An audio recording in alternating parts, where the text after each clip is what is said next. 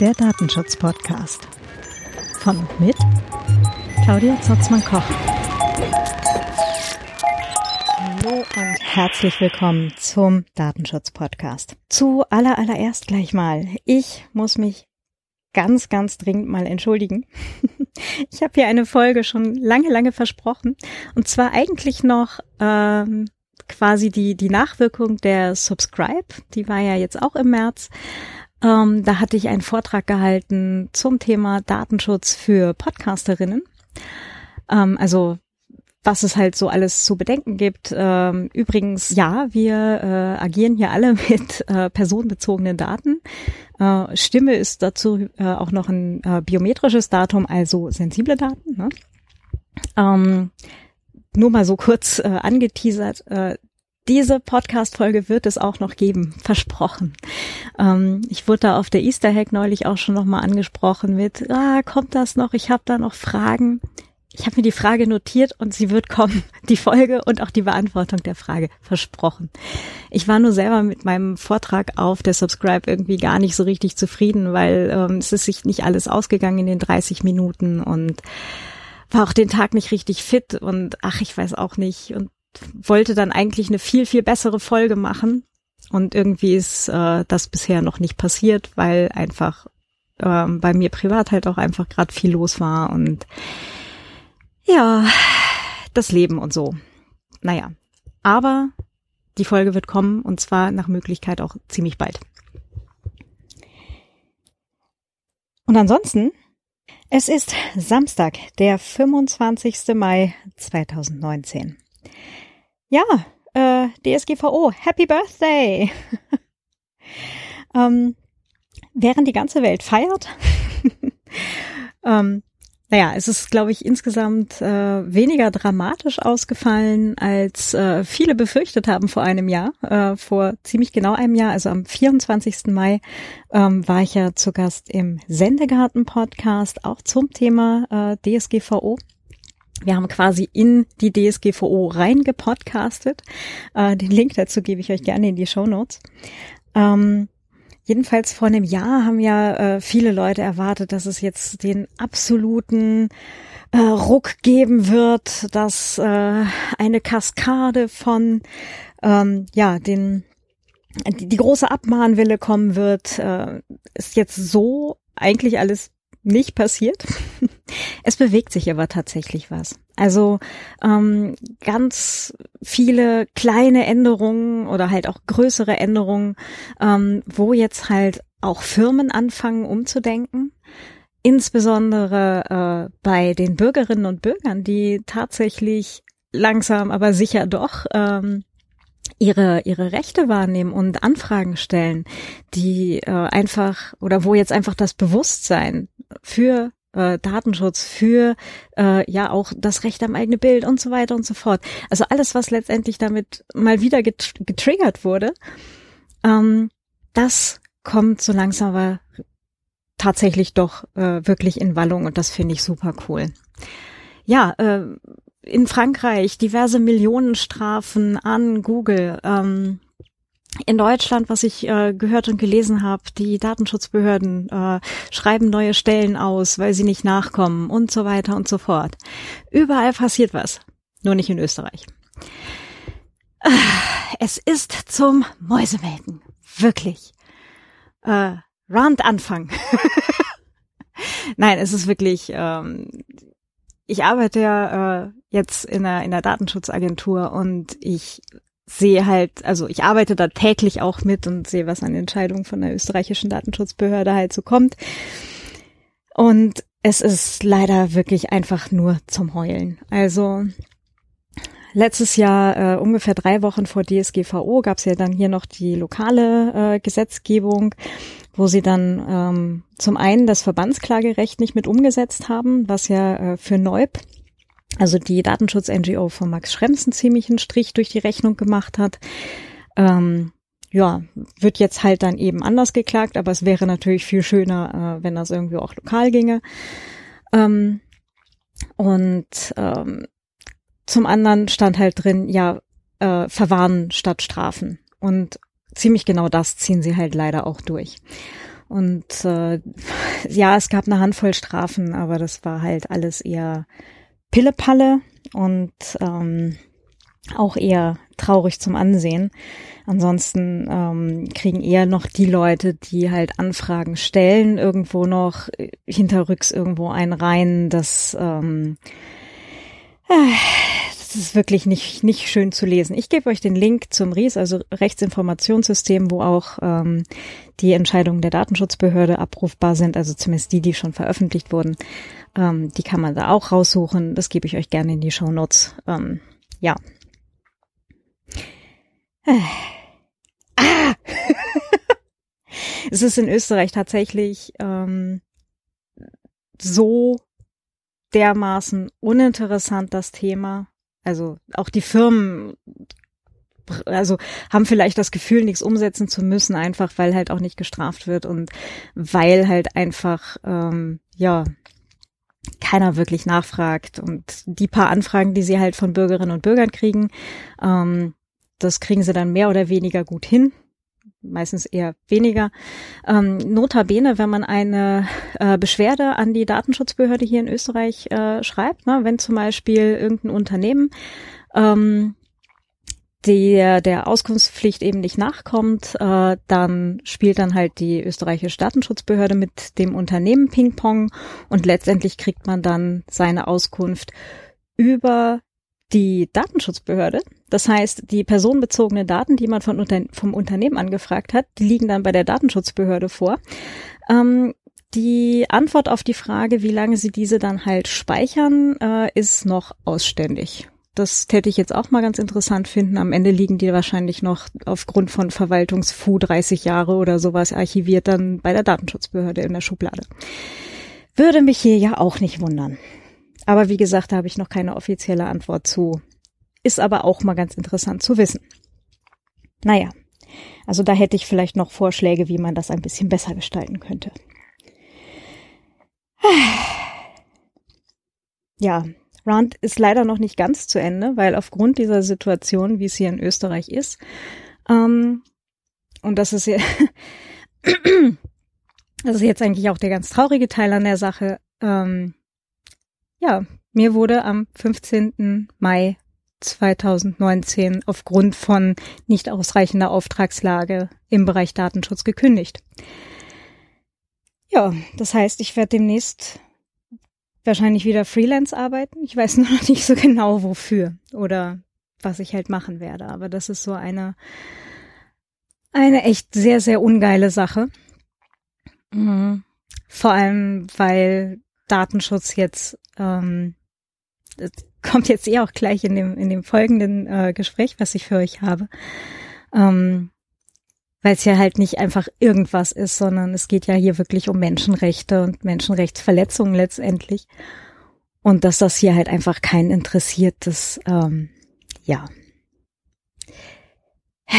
Ich führe das jetzt an der Stelle einfach nicht weiter auf. Sonst reg ich mich hier noch einfach anderthalb Stunden auf und drücke dann irgendwann Stopp. Und ihr habt dann nichts von dem, von dem Gespräch, was ich eigentlich für euch habe heute. Naja. Ja, ähm, ich habe für euch eine Statistik auf jeden Fall gerade noch mitgebracht. Das ist ähm, vom 24. Mai 2019 in einer äh, Präsentation der äh, Datenschutzbehörde Österreich gewesen. Äh, eine Statistik seit 25. Mai 2018 gab es 1969 Beschwerden oder Eingaben, davon 241 international, 164 amtswegige Prüfverfahren, 189 Verwaltungsstrafverfahren, 839 Data Breach Notifications, 11 Anträge auf, ähm, im Bereich Verhaltensregeln und äh, 4625 Rechtsauskünfte, sagt die Datenschutzbehörde selbst. Ähm, die haben halt auch auf ihrer Website äh, zwei Newsletter jetzt von 2019 und äh, diverse ähm, Jahresberichte. Den Link dazu oder beziehungsweise die Links gebe ich euch auch in die Show Notes. Könnt ihr auch gerne selber ein bisschen was nachlesen, was die Datenschutzbehörde hier so alles macht. Nun ja.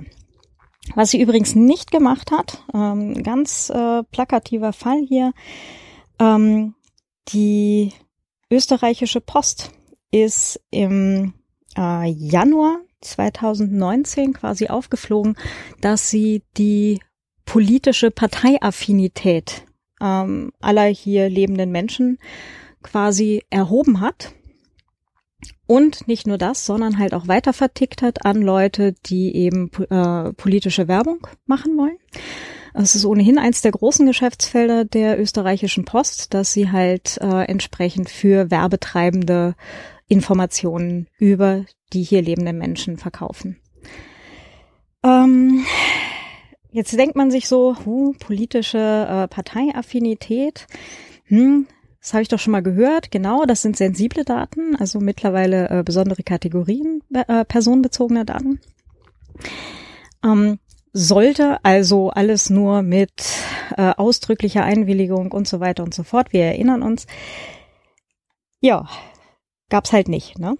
Ähm, ist auch ziemlich hochgekocht damals. Äh, passiert ist quasi nichts. Also Datenschutzbehörde Österreich hat keine Strafe ausgesprochen, sondern ist halt hingegangen und hat gesagt so, hm, du, du, du, jetzt bitte mal lassen, danke. Jo. Ja, genau so habe ich auch geguckt. Naja. Ähm, es ist zumindest festgestellt, dass, äh, dass es halt rechtswidrig war. Toll.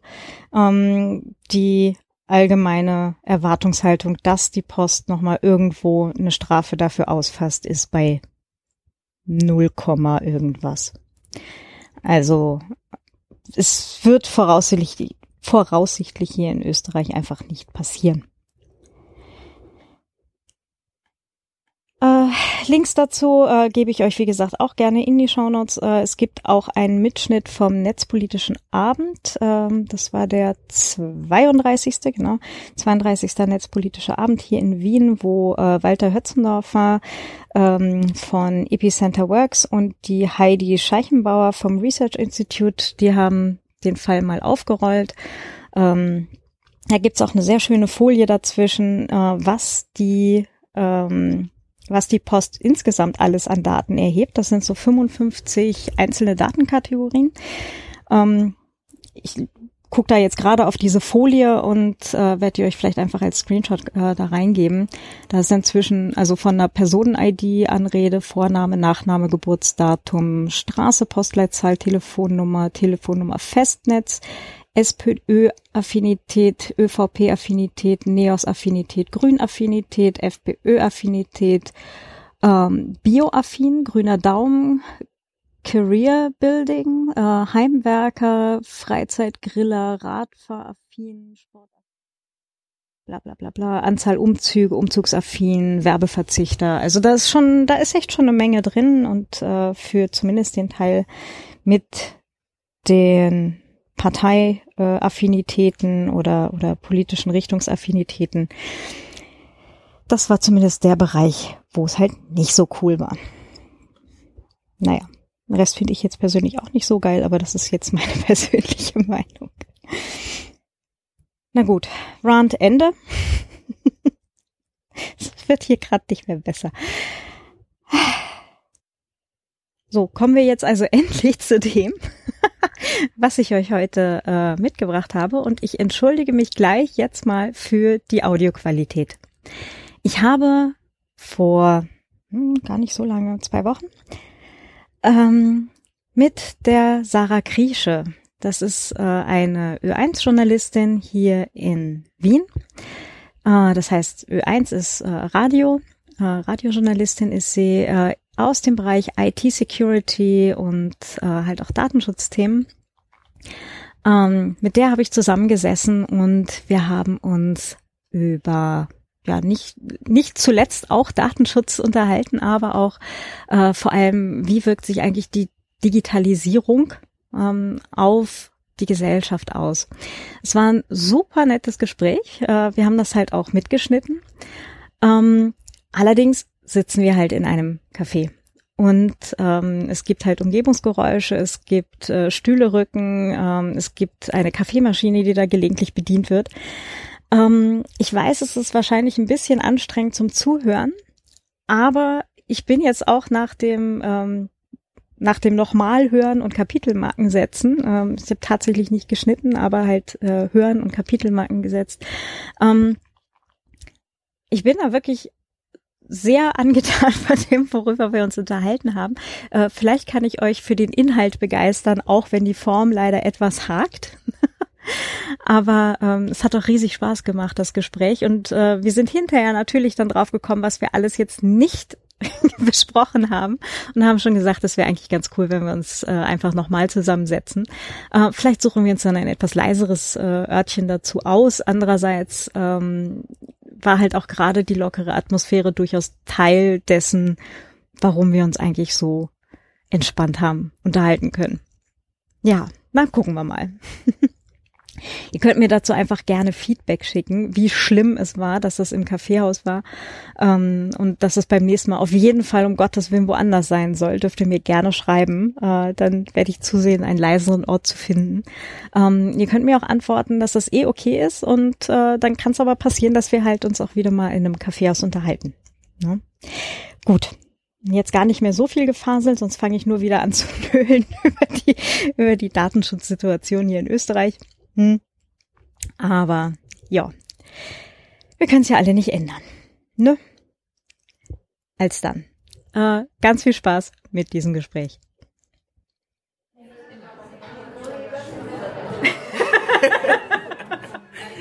Wie kann man schöner beginnen? Äh, genau. Äh, herzlich willkommen zum Datenschutz-Podcast. Äh, wie ihr hört, heute in einer äh, Exkursionsfolge um genau zu sein, sitzen wir bei Kaffee und äh, Apfelsaft. äh, hier in Wien. Und ich bin hier auch nicht alleine, sondern mir gegenüber sitzt die Sarah Grische. Hallo. Hi. Mit Kaffee. Mit Kaffee, ja. ja. Ich weiß gar nicht, irgendwie war ich jetzt gerade nicht bei Kaffee. Das ist bei mir jetzt irgendwie selten. Sarah. Weil es die ersten warmen Temperaturen sind jetzt. Du passt dich an. Deswegen sitzen wir ja auch in der Sonne, aber auf der anderen Seite der Scheibe. Was okay ist. Man kann es beobachten wie Fernsehen. Die Leute, die Autos und muss nicht interagieren. Wir sind quasi geschützt. Zumindest hinter Glas. Das ist der Name des Buchs von der Julia Rabinovic. Hinter Glas? Ja. Du hast mich jetzt gerade hier genau erwischt. Ich, mir sagt das spontan nichts. Es ist auch ein Neues, wenn ich nicht irre, oder ich sage es einen totalen Blödsinn. Moment mal, das, dafür bin ich hier aber zuständig in diesem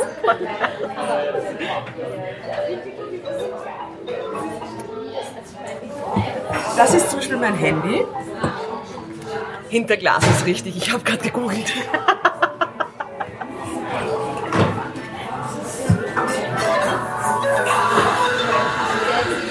Das ist die Arbeit. Ich mache dann jetzt hier mal kurz Pause und wir hören uns gleich wieder. Hallo? Das okay. böse Karma der freien Journalisten, es tut mir leid. Zweiter Versuch, gar kein Ding. Yay. Ähm, genau, apropos freie Journalistin, stell dich doch gerade mal vor. Ich habe ja quasi das geballte Wissen von äh, vielen Jahren freiem Journalismus in den Bereichen, du machst ganz viel zum Thema Web- und Datenschutz auch, ne? Ja, also was würdest du antworten, wenn man dich das fragt? Ich weiß nicht, wo ich beginnen soll. Ich habe mal so ein so, so einen Spruch mir aufgeschrieben, den ich nie auswendig weiß, aber den fand ich ganz schön, weil man das, worauf fokussierst du dich? Datenschutz, Security, äh, die technischen Aspekte, die Konsumentenaspekte und eigentlich interessiert uns am Ende doch immer die Auswirkung von Technologie auf die Gesellschaft und was verschiedene Bereiche mit sich bringen. Und das in schön mache ich. Und zwar halt auch tatsächlich schön, weil für... Für Radio, für, für Ö1 Radio, und FM4 vor allem. Ja. ja. Also du weißt, wie man das hinkriegt, dass es sich ordentlich anhört und äh, dass die Aussagen auch gut rüberkommen. Ich höre nie auf zu lernen. Aber ja, also ich, ich gebe mir Mühe. Aber lebt natürlich auch durch Expertinnen und Experten, also die Interviewpartnerinnen und Partner, klarerweise. Ja. Mhm. Ähm, während du gerade eben kurz äh, abgelenkt warst. Zwei Stunden später. ich glaube, so viel war es nicht. Ähm, wir waren gerade bei Hinterglas stehen geblieben bei einem Buch, aber ähm, was du vielleicht gerade nicht sahst, weil du telefoniertest, es war, es kam eine Person hier vorbei, die hatte eine, eine Handtasche die war komplett durchsichtig. Oh. Also hier diese, diese durchsichtigen Plastiktaschen, wo du dann halt alles siehst, was drin ist. Die gibt es ja auch so in diversen oh, so. eingefärbten, aber die war halt gerade komplett klar. Das heißt, du hast gesehen, sie hatte so einen Mitnehmbecher drin und ihr Börsen und ihren äh, Schlüsselbund und irgendwie ein Buch und so weiter. Ähm, ich habe den Titel gerade nicht gesehen, sonst würde ich es wahrscheinlich auch Jedenfalls, das ist eigentlich so die, das Bild dafür, was wir gerade, bevor wir das Aufnahmegerät... Der gläserne äh, Mensch. genau. Genau, der gläserne Mensch und wir sind es in unserer Gesellschaft eigentlich nicht mehr gewöhnt, privat zu sein. Also sogar unsere Handtaschen sind schon durchsichtig. Ja? Also was bei einer Frauenhandtasche ohnehin schon irgendwie schwierig ist. Wenn meine Tasche durchsichtig wäre, würdest du das Geld trotzdem nicht ziehen. Aber das Bild finde ich eigentlich gerade wahnsinnig schön, weil ich glaube, es würde trotzdem die meisten von uns befremden, mit einer durchsichtigen Tasche durch die Straße zu gehen. Also du hättest so ein paar Leute, aber sie fallen dir auf, wenn sie das tun. Dann würde sagen, na, also mir ist es lieber, jemand sieht das nicht und so weiter. Und bildlich gesprochen ist es dann eigentlich ganz spannend, so die Vorstellung, was wäre, wenn, würde ich meine Tasche dann besser aufräumen? Würde ich dann versuchen, nur die coolen Sachen reinzutun? Und wir haben es ja so vorher, als wir noch ohne, ohne Mikrofon geredet haben, sind wir ja schon bei dem Thema irgendwie stehen geblieben gewesen. Ne? Dieses, ich sag, der, der, als eine fällt mir der Chilling-Effekt ein, der mir, ich habe fast am meisten Angst gemacht, dass quasi so der, der Konsens herrscht, die Welt ist halt so, ihr habt, es gibt jetzt nur noch durchsichtige Taschen und man gewöhnt sich dran und findet sich damit ab und verlernt das Gefühl für sich sein zu können. Ich glaube, das ist das, was ich eigentlich am schiersten finde bei dem Ganzen. Mhm. Dass du es nicht mitbekommst und dich an etwas gewöhnst, an einen Zustand, den du so gar nicht wollen würdest, aber du merkst es nicht mal. Damit wir eigentlich wieder bei Alexa im Schlafzimmer sind und so. Ja. Ich habe ihn getroffen, der hat Alexa im Schlafzimmer. Das ist irgendwie irritierend. Aber der weiß es. Also der ist Techniker und der weiß auch, was sie kann, was sie nicht kann. Und ab dem Zeitpunkt, und ich glaube, das ist auch so ein, so, ein, so ein Punkt, mit dem ganz, ganz viel steht und fällt. Ich finde, die Welt, jetzt egal wie sie sich darstellt, ob du Konsumentin bist oder sagst, ich gestalte, mit dem Bewusstsein, okay, wenn ich das mache, dann ist das so und so. Fair enough, genieß Alexa, es ist lustig, es macht Spaß und du umarmst die Technik auf einer neuen Ebene, die wieder ins Mündliche zurückführt. Ich finde es großartig. Das Problem ist, für mich eher so dieser, diese, diese, diese Kluft, die entsteht, dass man es haben will, die Vorteile genießen will und dann auf einmal quasi im Prozess draufkommt, Moment mal, da gibt es auch Downsides. Und da auch, ich sag fast so, wie so, so, ein, so, so ein Wollknäuel, das die Katze aufgemacht hat und dann muss das wieder irgendwie zusammen. Es wird nie mehr so schön, wie es mal war, da so viele Faktoren dann reinspielen. Die eine Abteilung, die sagt, ja, dann musst du dich vorher erkundigen, liest die AGBs. Die andere sagt, weißt du, wie lang die AGBs eigentlich sind? Ich meine, ich habe noch ein Leben daneben zu leben. Die dritte, wir sollen Technik ja auch benutzen können als Konsumenten und äh, wollen wir, dass jeder quasi zur Expertin, zum Experten der Produkte avanciert. wo sie daneben ja quasi einen Job haben oder eine andere Passion, die sie interessiert, begeistert und wo sie eine Expertise aufweisen können. Und wie soll das Ganze miteinander, oder spricht das auch frei von, ich habe es ja nicht gewusst. Plus, und das sind wir noch bei den Gesetzen, den Regelungen, Urheberrecht und, und wie sie alle heißen. Und da spielt so viel zusammen und das Lustige ist, es steht und fällt alles bei den Konsumenten. Also dort spielt die ganze Musik mittlerweile und ich finde, oder es würde mich nicht wundern, wenn einfach sehr, sehr viele Leute einfach überfordert sind und sagen, ich aussetze. Also apropos Chilling-Effekt, also nicht erst direkt als Chilling-Effekt reinspielt, aber ich sagt, ich will es einfach nicht mehr wissen. Ja? Also lasst mich in Ruhe, noch gar nicht Aussteiger, sondern ich benutze das jetzt und egal. Ich hatte neulich mal bei einem Workshop jemanden, also einen Teilnehmer da, äh, der ist halt, der ist halt äh, reingekommen mit der, mit der Aussage, okay, äh, es ist einfach so viel, ich komme ja ohnehin nicht aus. Bitte gibt es mir quasi einen guten Grund, äh, weswegen ich mich damit jetzt wirklich beschäftigen sollte. Also mit dem ganzen Thema Datenschutz, mit dem ganzen, äh, was tut eigentlich äh, Google mit Gmail und so weiter. Ja? Und, ähm, was hast du gesagt? Also wir haben, wir haben erst, das war halt auch ein Ganztagsworkshop, also wir haben wirklich sieben Stunden lang. Und äh, es war insgesamt eine sehr, sehr coole Gruppe, auch sehr gemischt und haben dann halt einfach vorgestellt. Also wir fangen halt dann meistens an, also wir waren zu dritt dort und äh, wir zeigen dann halt auch einfach, okay, das ist der Service, ja, also zum Beispiel äh, E-Mails und so, ja. So und so funktioniert es, also das passiert im Hintergrund. So funktioniert eine Datenübertragung, da kommt man nicht rum. Ja. Und das und das ist dann halt noch vom Anbieter, zum Beispiel von Google oder sowas, halt zusätzlich eingebaut. Ja. Das wird ausgelesen, das wird ausgewertet, äh, etc. Und daraufhin werden folgende Dinge getan. Das haben wir dann halt sieben Stunden lang gemacht. ähm, mit, den, mit den verschiedensten Sachen halt. Also wie gesagt, E-Mail war jetzt nur ein Teil davon, aber halt ähm, was man halt so üblicherweise alles benutzt. Und am Ende hat er dann tatsächlich dieselbe Frage auch nochmal so, also ja, ich möchte jetzt mal zurück zu meiner Eingangsfrage. Ja, ich komme ja nicht aus. Ne? Gib mir einen guten Grund. Ich habe gesagt, naja, einen guten Grund auskommen zu wollen? Ja, genau. Okay. Einen guten Grund auskommen zu wollen. Dann habe ich dann gesagt, naja, pass auf, so, unsere Erfahrung ist jetzt, also unsere ist jetzt äh, die Gruppe, die, die Gruppe im, im konkreten Fall halt äh, der Chaos Computer Club mit dem Projekt Chaos macht Schule, also wir gehen halt auch so in Schulklassen und so.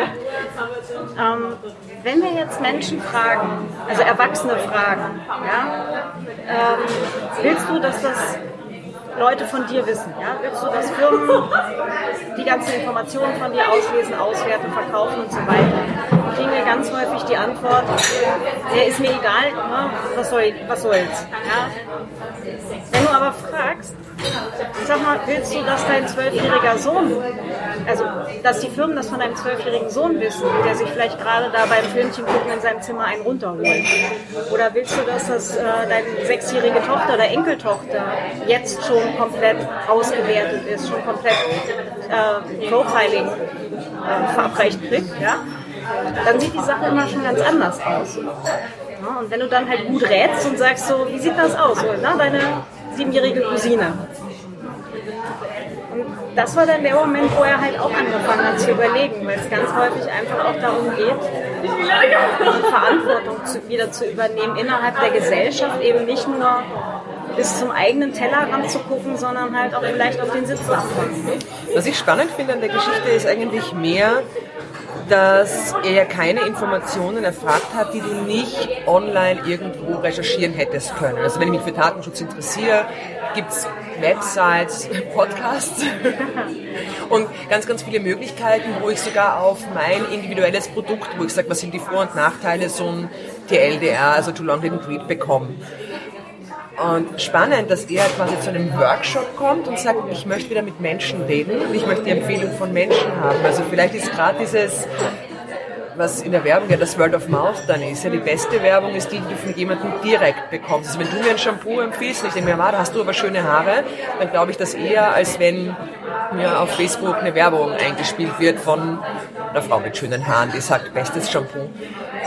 Und das dass eben Datenschutz eben auch schon zu greifen wegen, ich weiß, wo ich meine Informationen herbekomme. Wir haben jetzt einen Informationspool, der ist größer denn je, aber trotzdem suche ich wieder eine Gemeinschaft von Leuten, die sich austauschen, wo ich auch wahrgenommen werde mit meinen Sorgen und nicht nur der, der sich Information beschafft, und das ist auch schön, so den, den Menschen als soziales Wesen widerspiegelt. Es geht nicht nur darum, dass ich mir dann ein Bild mache und das bin jetzt ich, die Person, die findet dieses oder jenes, sondern im Austausch mit anderen Menschen bilde ich mir dann meine Meinung, meine Zugänge und sage, okay, ich möchte es nutzen, aber ich bin jetzt informiert und benutze es. Weil das uninformiert ist halt eben auch so eine Tücke, wie ich manchmal finde, weil immer so schreien, oh mein Gott, also Welt geht unter, ist gerade bei Konsumentinnen und Konsumenten, die sich nicht jeden Tag damit beschäftigen wollen, können, möchten, natürlich dann etwas, was wahnsinnig schnell überfordert auch. Ne? Und jetzt habe ich den Faden verloren, aber es ja was wahnsinnig, glaube ich, zumindest auch was. Ja, es, es, es, fällt mir dann ein, sobald du anfängst zu reden, wie immer, und dann unterbreche ich dich ganz eklig. Nein, ich, ich brauche auch so wie du jetzt deinen Zettel und deinen Stift. Ich sitze da blöd in meinem Café, aber da kann ich nichts aufschreiben. Soll ich dir einen Zettel abgeben? Ja! Kannst du rausreißen, sonst tu es nicht, wenn das irgendwie, das ist so ein schöner Block. Mein, mein Bullet Journal, das ohnehin jetzt langsam gerade zu Ende geht. Ja, das ist das Schöne an live aufgezeichneten so, jetzt habe ich keinen Stift, aber ich habe in meiner nicht durchsichtigen Tasche ein. Oh Gott, du hast alles super. Ich hätte, ich hätte tatsächlich einen Lippenstift anbieten können. Hm, was wir vorhin Influencer kurz erwähnt hatten. Ja, ja. Ja, ja aber also, also an, an, an sich ging es ja so, so der Hauptpunkt war eben dieses dass du wieder zu Leuten gehst und, um dir darüber eine Meinung zu bilden und dass das vielleicht auch so, so, ein, so, so ein Knackpunkt ist. Also eben sagst, ich kann mich dann informiert auf was einlassen, weiß um die Konsequenzen und die müssen ja nicht immer schlecht sein. Ich weiß wieder, was ich sagen wollte. Viele Systeme brauchen einfach gewisse technische Voraussetzungen, damit ich die schönen Sachen machen kann, die ich mir von ihnen erwarte. Also zu sagen, ich möchte eine App haben, das meine Sprache erkennt und mir dann eine hoffentlich kluge Antwort zurückschickt, das Service muss auf die Cloud zugreifen. Und dann kommt eine Gesellschaft drauf und sagt, oh mein Gott, äh, das schickt die Daten weiter. Das ist dann das, wo du halt sagst, ja, aber so funktioniert das eben. Ja? Das bedeutet noch nicht, dass das schlecht oder gut ist. Das ist dieses, ich mag diese Kategorisierung, das ist gut, das ist böse die ist, glaube ich, auch etwas, die so ein bisschen ein digitales Herr der Ringe Genre erzeugt, wo dann immer jeder ist, also jeder will immer der Elf oder der Hobbit oder was auch, oder Gandalf sein und alle anderen sind dann immer Sauron oder irgend so ein fieser kleiner Ork. Die Frage ist, was werfen wir jetzt in den Berg? Aber ja, also womit fangen wir an? Aber dann müllen wir wahrscheinlich diesen Berg so zu, dass die Sache mit dem Feuer auch irgendwann erledigt ist. Also so die. Was würdest du in den Berg werfen? Wahrscheinlich die gesamte Tracking-Industrie. Also Advertising-Tracking halt. Dieses ganze Werbe, Ad-Tech-Branche.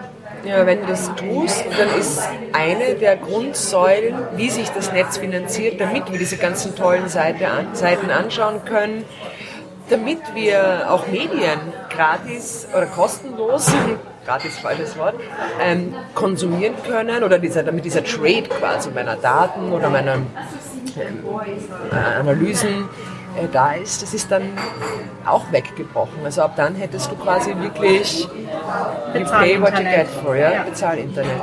Ja.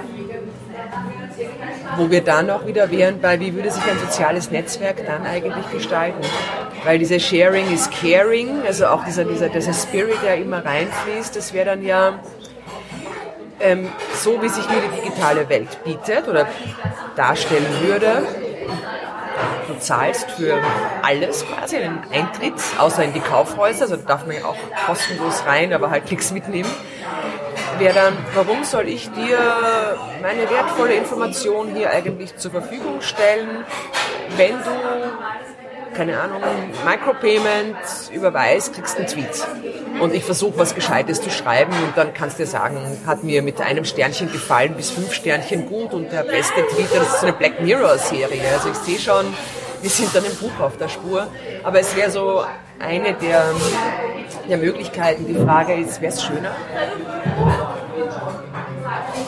Ehrlicher vielleicht, aber. Ja, ehrlicher ziemlich sicher sogar, glaube ich. Wobei halt die Frage ist, wer kann sich dann leisten? Ne? Also dann hast du eben die, die Problematik, dass du ähm, das Netz dann halt sehr ausgedünnt hättest auf die Leute, die genug Geld haben, um es zu benutzen. Zumindest das WWW. Ja.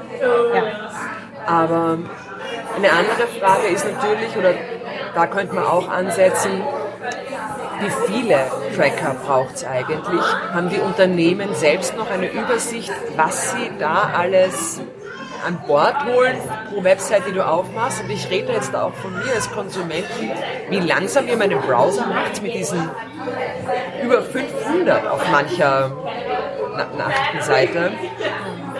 Braucht es die tatsächlich? Also wie viele Punkte braucht es, um die Information für mich als Unternehmen generieren zu können, damit ich die Produktplatzierung, die Werbung und so weiter einspielen kann. Und da gibt es einige Forscherinnen und Forscher, die sagen, es wird halt jetzt auf Teufel komm raus gesammelt, so besser zu viel als zu wenig, was ja auch sehr menschlich ist, ja, also der Sammler und der Jäger, der Digitale, brauchen tut es nur einen Bruchteil davon eigentlich, damit das System weiter funktionierte. Und ich glaube, dass, dass da so ein Ansatzpunkt ist. Wir haben, bevor, wir, bevor du auf Record gedrückt hast, waren wir auch bei dem Punkt, ich drücke es jetzt salopp aus, wie viele Leute macht es scharf, über das Thema zu reden, die nicht wirklich involviert sind. Ich glaube, es hält sich in Grenzen.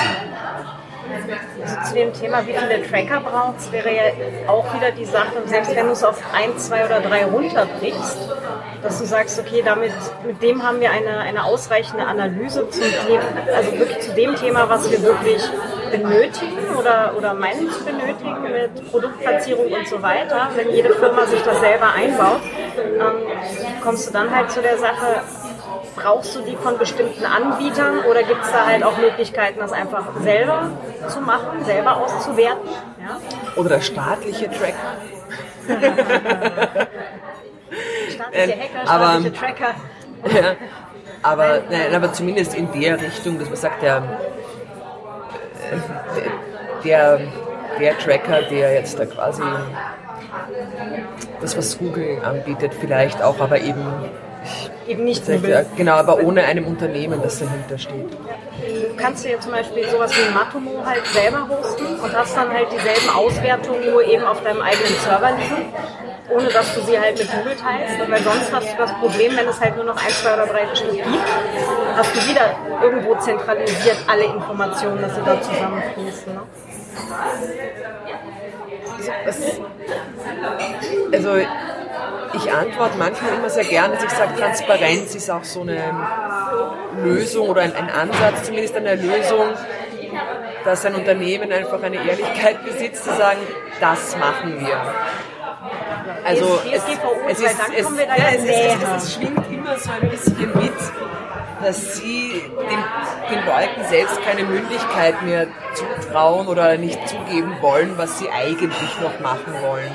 Was da aber dazu kommt, meine, also glaube ich zumindest, ist A, sie wissen selber noch nicht so genau, was sie mit Daten machen. Daten sind auch eine, auch eine Investition in die Zukunft.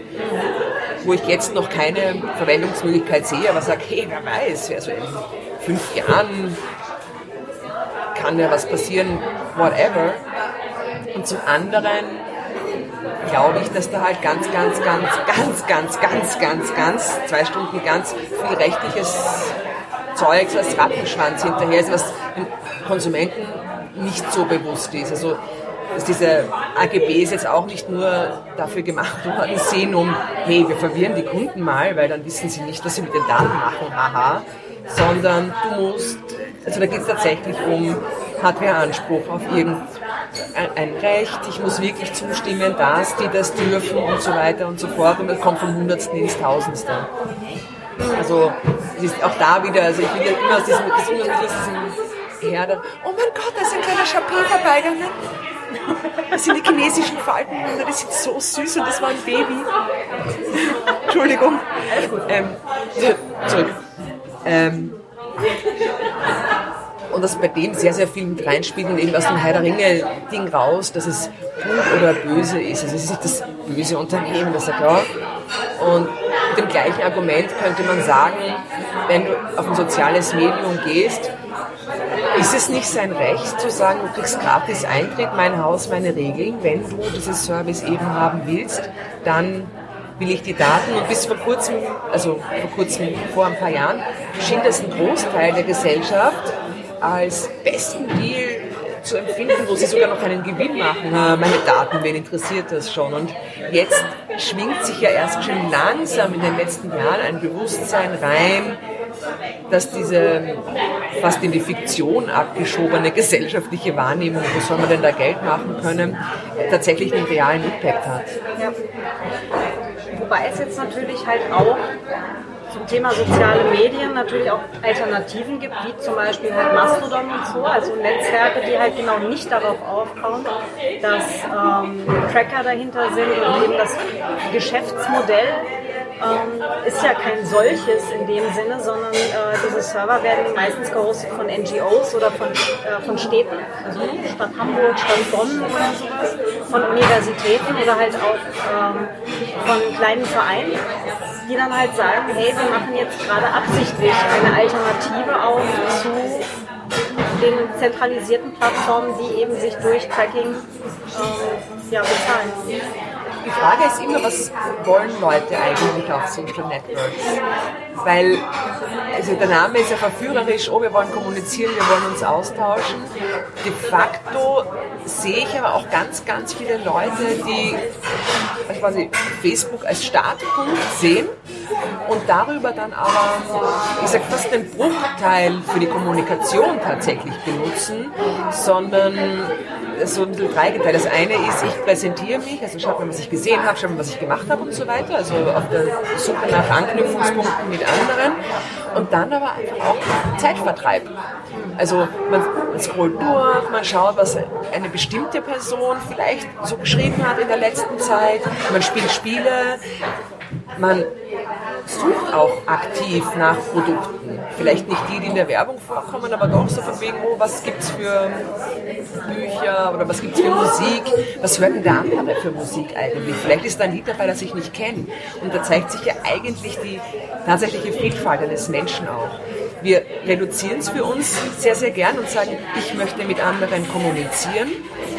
Aber wenn es darum geht, was wir tatsächlich machen, ist es, ich warte auf den Bus, äh, ist mir langweilig, was machen die anderen, langweilig, ich spiele mal, also es wird dann nicht als Spielspielen wahrgenommen, aber halt diese, jetzt müsste ich die Namen wissen, diese, wo sie die Kugeln schießen und wenn die Kugeln dieselbe Farbe haben, blocken die weg, diese Candy Crush, Candy Crush genau.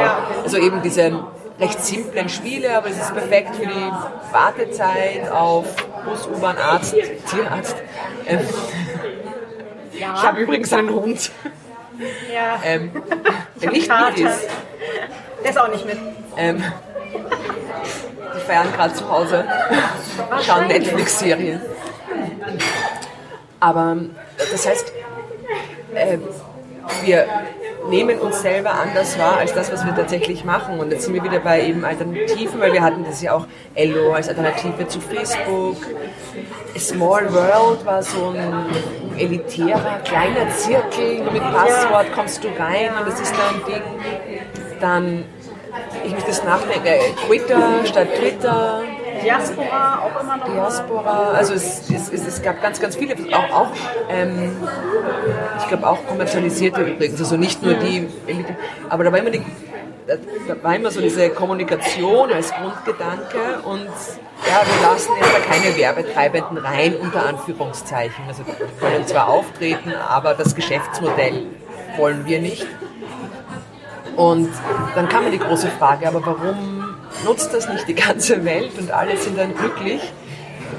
Und eine Erklärung, die ich für mich nur gefunden habe, ohne dass ich das jetzt irgendwie groß beankert hätte thematisch, war, da, wir gehen auch gerne einkaufen, Bummel machen, oder Windows Shopping oder ähm, wir sitzen im Café und sagen, hey, schau mal da drüben gegenüber von uns haben die, glaube ich, Feines aus Marokko. Und ich schaue es mir an, sehe einen Schal, der dort ist und denke mir, hm, den sollte ich vielleicht näher anschauen. Ich glaube, ich gar nicht so schlecht aus und sei es auch nur zum Anschauen. Das heißt, ich lasse mich gern ablenken und ich gehe nicht nur durch die Straße und sage, hey, ich möchte ja am Punkt B ankommen, sondern was sind da für Häuser, was sind da für Menschen? Oh, schau mal ein Schal. Also, ich bin prädestiniert dabei, mich ablenken zu lassen, falls es noch nicht durchgekommen ist. Aber ich nenne es dann einfach, mich inspirieren zu lassen auch. Und ich glaube, dass einfach Unternehmen wie Facebook das vielleicht gar nicht so bewusst, aber auf jeden Fall, als es ihnen bewusst wurde, dann letztendlich auch gut implementiert haben in das, was dann eben so User Experience genannt wird. Das wird dann nicht ausgesprochen, das sind wir wieder bei dem Transparenzthema. Mhm. Und wir haben ja auch nicht die Definition, wenn du jemandem sagst, also wir müssten es mal ausprobieren, aber warum bist du auf Facebook, warum bist du auf Twitter, dann sagst, kommt das Antwort sehr, sehr oft wegen Freund XY oder Bekannten, die weiter weg wohnen und so weiter. Und es bräuchte, glaube ich, so ein paar Bewusstseinsschritte auch. Sagt, ja, wegen denen bin ich drauf, aber was mache ich dann tagtäglich tatsächlich? Und ich glaube, dass da dann schon noch eine größere Vielfalt ist. Punkt.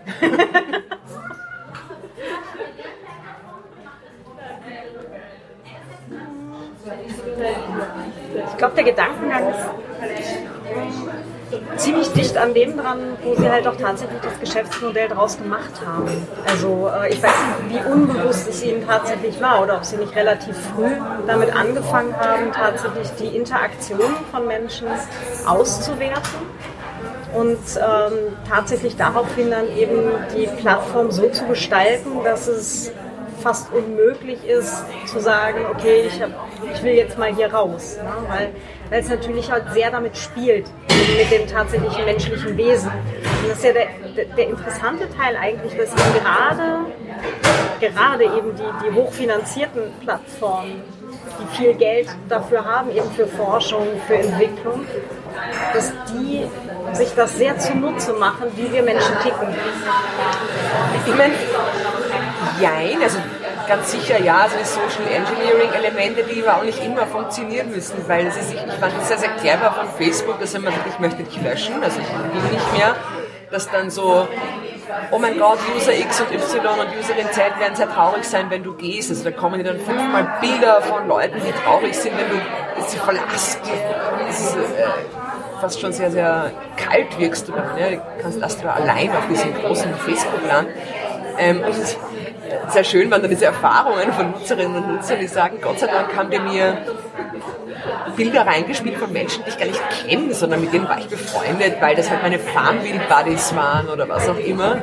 Und dadurch hat sich das schlechte Gewissen dann auch immer in Grenzen gehalten, aber das System, das Element ist natürlich ein ziemlich mächtiges. Aber dass es nicht immer so gut funktioniert, finde ich, zeigt jetzt Rhythmus zum Beispiel. Hätte man mich davor gefragt, hätte ich gesagt, also wer, wenn ich Google weiß, wie sowas geht. Ja? Und da war aber ein falscher Zeitpunkt vielleicht. Ich glaube, es war auch zu kompliziert mit diesen Kreisen, dass man immer irgendwie auswählen musste, wer darf das jetzt sehen. Ähm, aber eigentlich privacy-technisch gar nicht so schlecht. Nee, nee, das, der Teil war gar nicht, also der Gedanke dahinter war gut, aber ich glaube, die Umsetzung war nicht so intuitiv. Also meine dunkle Erinnerung halt daran war halt schon, du musstest da halt irgendwie das erst zusammenklicken und also es war schon, war schon eher mit viel Umweg verbunden. Aber das ist auch halt auch so lange her. Ja, eh, das haben sie auch eingestellt. Ich habe das damals so ein bisschen überlegt und war so, also ich habe so zwei Sachen, waren so für mich nicht wahnsinnig sexy. Das eine ist, du hast dich ja wieder anmelden müssen. Dann, das, das lief dann so quasi klarerweise zentriert bei Google zusammen. Ich glaube, es ging dann noch, wenn du Gmail hast oder irgendwie so. Also ich, ich, ich habe es aber nicht mehr genau in Erinnerung, da lege ich meine Hand jetzt nicht ins Feuer dafür. Aber die Frage, ich glaube, an sich waren sie einfach wahrscheinlich ein bisschen zu spät, weil die Frage war, wenn ich doch eh schon Facebook habe, warum soll ich das andere haben wollen? Und Google war dann auch nicht explizit darauf zu sagen, das ist jetzt der große Vorteil, abgesehen davon, dass es halt eine andere Marke ist. Und wenn du dir einen Pullover gekauft hast, dann muss der andere Pullover irgendwas können, dass du ihn auch haben willst. Ich glaube, an sich wir gehen ja ganz gut um mit diesen ganzen Dingen. Also ich glaube, kompliziert ist es gar nicht, wenn wir frisch auf Facebook gingen. Also ich habe keinen Account, du wahrscheinlich auch nicht, behaupte ich. Hast du? Ich hatte tatsächlich. Ach so. Also der existiert sogar auch so. immer noch. Äh, Ich bin allerdings nur maximal einmal in drei Monaten angemeldet. Regt mich hinterher jedes Mal und mich darüber auf, wie scheiße das Interface ist und dass der Browser spontan arschlangsam wird und die Lüfter anspringen am Rechner. Das ist immer so ein Blech. Ich denke, wenn ich jetzt, wenn ich raufginge, wäre ich vielleicht am Anfang auch gefordert von wegen, oh mein Gott, was ist da alles? Und die ersten Schritte, dieses Tutorial ergibt ja genau dahingehend auch Sinn. Schau mal, hier sind die wichtigsten Steps und dann bist du halt mit ein paar Leuten verbunden oder kannst jemanden folgen, befreunden, wie auch immer sie es nennen, dich vernetzen. Aber die eigentliche Maschinerie entdeckst du dann ja auch selber für dich erst. Das heißt, was, was Komplexität betrifft, das ist Gewöhnungssache. Es wird bei Google Plus echt der falsche Zeitpunkt gewesen sein. Wahrscheinlich, ja. Bei Mastodon hingegen funktioniert das momentan eigentlich relativ gut. Also es kommen tatsächlich da immer mehr User dazu. Wahrscheinlich halt auch dadurch, dass es eben von Universitäten und Städten und NGOs halt sehr gefördert wird momentan. Ähm, und es sind auch ein ganzes Teil Leute, die tatsächlich einfach die Schnauze voll haben eben von Facebook und oder Twitter. Das ist ja die Frage ist ja, Disneyland ist sicher cool, aber wie lange willst du da bleiben? Genau. Weil man ist auch überfordert. Ich frage mich tatsächlich, ob man nicht irgendwann, und ich hatte es ja schon bei Twitter zwischendurch, ob man nicht sagt, okay, es ist wie in einer riesen Einkaufsstraße, wo alle reden und 50 Cafés und 20 Bands spielen auf der Straße. Ab wann sagst du, okay, jetzt hätte ich auch wieder gern wieder meine Ruhe. Es ist zu schnell und zu viel und ich möchte wieder mal zu mir finden. Ja, wobei, also Und dort wird es auf die Kommunikation reduziert. Ich möchte wieder tatsächlich mal reden des Redens willen. Nicht Das ist mal des, ganz schön. Ähm, ist ein bisschen wie Hotel California, ne? das Lied. Ja, you, you can check out anytime you want, but you can never leave. Aber war das nicht über Drogen? Da ging es doch um Drogen eigentlich, oder? Wahrscheinlich. nee, ähm, das ist halt einfach dieser, dieser Punkt mit, ja, einfach mal wieder zurückziehen, aber es zieht die Leute ja dann trotzdem, also zurückziehen zu sich selber. Und dann wird man aber auch wieder zurückgezogen auf die Plattform. Eben durch andere Leute oder durch äh, Ereignisse und so weiter. Und dann guckt man doch noch mal wieder drauf. Ähm, mein Facebook-Dilemma ist ja äh, sowas wie, äh, ich habe mir einen, einen Kurs geklickt, halt, einen Online-Kurs halt für Dollar Stuff. Und ähm, die haben die einzige Möglichkeit, irgendwo Feedback zu kriegen oder sich auszutauschen, ist halt eine Facebook-Gruppe. Ja? Ähm, wo ich jetzt dann halt auch wieder bei dem Punkt bin mit ja, Verantwortung übernehmen. Ne? Nicht nur für dich selber, sondern auch für deine Kursteilnehmer. Ne? Wollen die das denn? Oder ist es vielleicht schlau, dass du eben äh, das, was sie in der Gruppe erarbeiten, über eine Plattform teilen, die sämtliche Rechte an dem Zeug auch hat und das Zeug veröffentlichen könnte, wenn sie wollte? Ich glaube, es hängt immer von Themen und Inhalten auch ab. Also dieses, das ist gut, das ist böse, dagegen verwehre ich mich. Aber ich sage, bei, hey, wenn ich... Kreativkursen zum Beispiel, wenn es darum geht, Texte zu schreiben, äh, Podcast-Folgen aufzunehmen, irgendwas, ja, dann ist es halt Äh, Termine kann man zum Beispiel für die Gruppe ausmachen oder wann man sich wo trifft. Es hängt dann davon ab, wie ich diese Inhalte, was ich dort wissen. Ne? Und das ist aber als Tool, weil es einfach auch jeder besitzt, super ist, um zu sagen, in fünf Minuten da und dort oder hey Leute, ich gehe jetzt live hier und da, watch it, ist natürlich großartig. Aber es hat ja eben nicht jeder. Ja, oder auch nicht mehr jeder. Also gerade die ganzen jüngeren Leute, also so alles jünger als 35 oder so, das hat eigentlich keinen Facebook-Account mehr. Ne? Die sind alle auf Nein, Snapchat also ich- oder, oder auf TikTok. Nein, sie sind, sie sind auch. Also ich habe, also ich mache für Lie Detectors. Das ist so eine äh, Organisation aus Brüssel, wo sie Journalisten an Schulen schicken.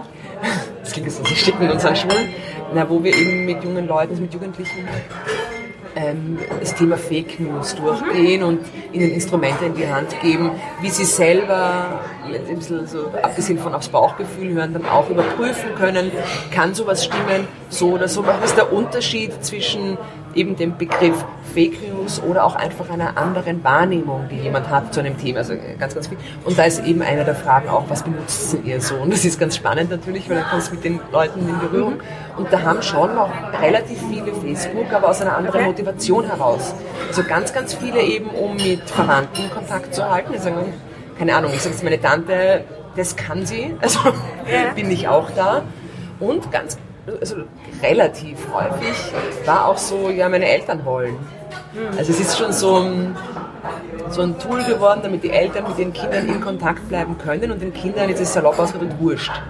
Weil sie würden sich vielleicht nicht mit anderen Jugendlichen auf dieser Plattform austauschen, aber wenn wir es da unternehmenstechnisch denken, auf WhatsApp sind sie alle in ihren WhatsApp-Gruppen und dann wären wir wieder bei Facebook, dem das Ganze gehört und so gesehen könnten wir ein Kopf gekatscht anbringen, beziehungsweise wahrscheinlich oder vielleicht werden ihre WhatsApp-Informationen, wie sie es verwenden, auch dafür benutzt, um das Erlebnis für junge Leute auf Facebook für die Zukunft besser zu gestalten. Weil nicht umsonst hat Mark Zuckerberg ja gerade unter Anführungszeichen Ironie ähm, gemeint, die Zukunft ist Privatsphäre. Also dazu erwähnt derselbe Mensch, der, wann war es, 2000 irgendwas gesagt hat, Privatsphäre ist abgeschafft. Also das, der Richtungswechsel ist ja nicht, weil er so ein super Mensch ist, sondern weil er einen Trend erkennt und sagt, okay, dem muss ich jetzt gerecht werden, respektive hört auf, davon Zerschlagung meines Unternehmens zu reden. Ich gebe euch mal ein bisschen was. Ich glaube, die Marketingabteilung hat ihm das eingeflüstert, genauso wie er jetzt halt auch einen Podcast gestartet hat, um eben Vertrauen aufzubauen. Das kann man ja mit Stimme ganz besonders tun. Es hängt von der Stimme ab. Aber ähm, wenn es die Marketingabteilung eben eingeredet hat, ist es eine kluge Marketingabteilung, weil es sind ja Systeme, die funktionieren. Und wozu das Rad neu erfinden. Und in seinem Interesse geht es darum, also er sagt ja nicht, haha, Weltherrschaft, ich bin der Sau, sondern er glaubt in seiner Wirklichkeitswahrnehmung ja, er tut was Gutes und das ist alles nur fair und wichtig und richtig und er hat sich das, was er geschaffen hat, auch verdient in Folge. Die Sache ist eben nur, dass es einen gesellschaftlichen Impact besitzt und äh, inwieweit die Gesellschaft äh, damit konform geht, wäre dann eben auch noch die andere Frage. Also mit gewissen Praktiken. Und da bin ich jetzt da also gedan- gedanklich bei etwas wie Cambridge Analytica oder Partner-Apps Informationen weiterzugeben, dessen ich mir als Konsument, als Konsumentin nicht bewusst bin. Und da sind wir wieder bei Transparenz. Ja, wobei Hallo, nicht nur, nicht nur weitergeben, sondern halt auch einkaufen von den entsprechenden Plattformen. ne? Also das war jetzt eine, eine Meldung dieses Jahr. Ähm, also sie hat mich nicht gewundert, aber ich war trotzdem in der Sekunde kurz schockiert, ähm, als ich gelesen hatte, ja, Facebook kauft halt natürlich auch die Daten ein von so Zyklus-Apps. Also wenn du als Frau auf deinem Smartphone so eine Zyklus-App verwendest und da halt Daten reingibst, ne, wann hast du deine Tage, äh, aber die Dinger können ja noch viel mehr, wann hattest du Sex, welche, welche Pille nimmst du oder welches andere Verhütungsmittel etc. pp, wann hattest du Kopfweh oder sonst was. Ähm, dass diese Daten halt natürlich auch einkaufen und noch den Datenpool hinzufügen. Ja. Und eben dadurch, dass es halt auf den, auf den Smartphones von tatsächlichen Personen läuft, ähm, haben die natürlich halt auch jeweils dann einen Personenbezug, also auch einen Bezug zu dem jeweiligen, gegebenenfalls Facebook-Account. Ich als Person kann mich halt, ich sage mal, wir sind ja nicht wirklich multitaskingfähig in dem Sinne, also ich kann zwar Musik hören, während ich mit dir rede oder also im Hintergrund oder Leute irritieren mich nicht. Ich könnte aber nicht gleichzeitig telefonieren und mit dir sprechen. Ich kann mich nicht auf zu viele Sachen gleichzeitig konzentrieren. Und ich glaube, dass diese Aufteilung unserer Wünsche, Bedürfnisse, Hoffnungen in Apps halt zum einen super sind, weil ich kann eben, wenn es um den Zyklus geht und ich habe einen Kinderwunsch und ich will eben genau keine Kinder bekommen ähm, und kann das dort genau eingeben oder wie geht es mir, weil die Tage unregelmäßig.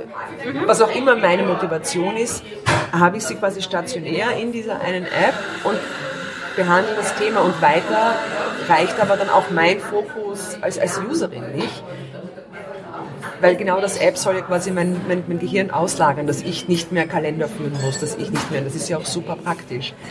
Das, was dann aber weiterführend passiert, ist dann eben das, wo die ganze Datenschutzthematik greift und wo, ich weiß nicht, was sagen wir, reicht's, wenn kleingedruckt dort steht, übrigens, alle deine Informationen werden oder aber eben das Unternehmen wird gekauft von Unternehmen X, das dann automatisch dürfte und sagt, ich möchte ja nur deine User Experience verbessern. Und das, das wiederum glaube ich den Unternehmen ja auch. Sie möchten, dass ich bleibe, sie möchten, dass ich mehr Daten liegen lasse. Das heißt, sie möchten mir eine wahnsinnig komfortable, gemütliche Zone mit allem, was ich will, liefern. Das, was rappert, ist eben, sag, das Bewusstsein unter Anführungszeichen oder das, das, das, die Erfahrung vielleicht, die Erfahrung der Konsequenzen. Weil ich glaube, Bewusstsein herrscht. Ich glaube, dass es nicht so ist, dass, es den, dass, dass die Leute das nicht wissen. Ich glaube, dass sie nur keinen Grund sehen, das deswegen machen zu müssen, sondern dass das Wissen, zum Beispiel wie das richtige Passwort, das super sichere ist, ihnen schon ausreicht. Also ich wüsste eh, wie es geht, aber für den Account nehme ich 1, 2, 3, 4, 5, weil der ist mir wurscht gefühlt. Und ich glaube, dass, dass, dass, dass es da noch hapert. Und äh, jetzt, äh, keine Ahnung, Berichte von, oh, da sind Facebook-Daten in der Amazon Cloud, also Benutzer ein Passwort aufgetaucht, ist dann so, hat trotzdem was Abstraktes. Ja, wäre schon nicht nicht sein. Ja. Und ich meine, wenn, dann sieht man irgendwie Facebook in der Verantwortung, das zu regeln, aber eigentlich kümmert es einen nicht. Es ist so wie, ähm, wenn der Tankstelle irgendwas passiert ist, ist es mir egal, solange ich tanken kann, ein Meteorit einschlägt. Es ist mir egal, Hauptsache ich kann tanken, weil ich gerade tanken will. Irgendwie so begreife ich das ein bisschen. Was ich auch nicht falsch finde, ehrlicherweise. Weil ich komme dann nochmal zurück, also zu, zur Frage, die ich jetzt nicht mit einem Ja beantworten wollen würde. Nämlich, sollte jeder ein Datenschützer, eine Datenschützerin sein? Und das ist so ein komplexes, vielfältiges, facettenreiches Thema, dass ich sage, oder dass ich glaube, es wäre fast schade, weil uns entginge bei den Menschen sehr viel kreatives Potenzial, Passion für Dinge und Fähigkeiten, die sie äh, in, in diesem Aspekt äh, verwenden müssten. Also das ist das, das zweckfreie Designen, Spielen, sich ausprobieren, ohne dass man gleich diese Themen im Fokus hat. Finde ich zumindest nett. Ähm, wobei wir jetzt eigentlich bei dem Punkt sind mit Datenschutz oder beim Datenschutz geht es ja nicht darum, Daten zu schützen. Ja? Also so wie Zitronenfalter keine Zitronen falten, sondern eigentlich bist Erklärst du ja... mir das jetzt gerade? Nein. Dass du das weißt, ist mir schon klar. Aber ganz kurz für alle, die jetzt nicht mir gegenüber sitzen ah, und wissen, worauf ich hinaus will. Ähm, es geht ja nicht darum, dass, so, dass es nur um diese Mailadresse, dieses Passwort oder keine Ahnung, ne, diese Adresse oder diese Körpermaße geht, sondern es geht ja letztendlich um Menschenrechte. Und nein, es muss jetzt nicht jeder Menschenrechtsanwalt sein. Ja, aber ähm, ich komme halt auch immer wieder zu dem Punkt mit Verantwortung letztendlich. Ja? Du bist ja nicht der einzige Mensch auf der Welt, sondern es gibt halt auch noch ein paar andere hier. Und ähm, da wäre es dann halt ganz schön, wenn, wenn Menschen eben zumindest so weit kämen, dass sie Datenschutz, Schrägstrich Menschenrechtsschutz so weit betreiben, dass sie halt zumindest kurz darüber nachdenken, dass andere Leute auch betroffen sein könnten durch oder von ihrer eigenen Unachtsamkeit.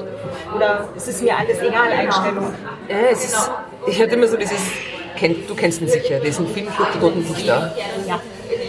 Und mich hat ja wahnsinnig fasziniert eben wegen dem Carpe Diem. Ja? Und den Tag genieße das heute. Und irgendwie ist es so, was dieser Film versprochen hat und was damals noch in Lyrik, in der Höhle ausgelebt worden ist, ist ja jetzt so digital gewordene Wirklichkeit. Du bist total im Jetzt verankert, kannst dich zelebrieren, du kannst dich exploiten und äh, der, der Ist-Moment wird gefeiert wie, glaube ich, noch nie zuvor.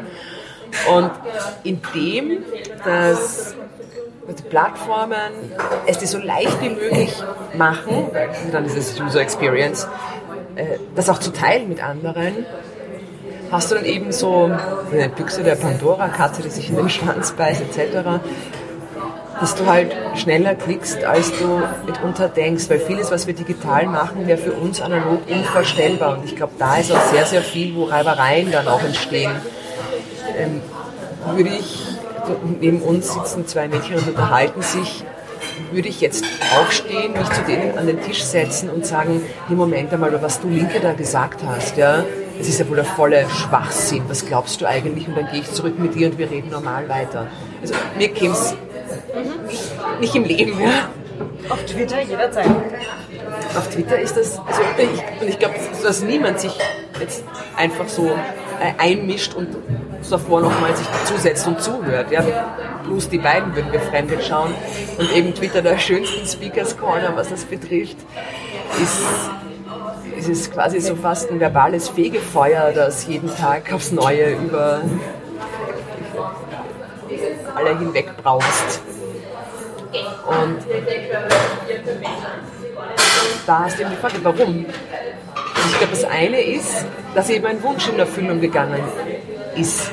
Ich kann in dem Moment jetzt ganz schnell reagieren und erwische eine andere Person in dem Moment. Und die anderen Personen können dann ja auch äh, Personen repräsentieren, die auf einmal mit mir auf Augenhöhe sind und die aber sonst unerreichbar sind. Also Schauspielerinnen, Schauspieler, Musiker, also alle die, die du als Poster im Bravo gekauft hast, weil du das wenigstens da sind auf einmal auf einer Social Media Plattform und interagieren mit den Fans und sagen, übrigens dir, dir wollte ich sagen, also du warst ja echt ein schlechter Gitarrist, ich hätte man austauschen sollen damals.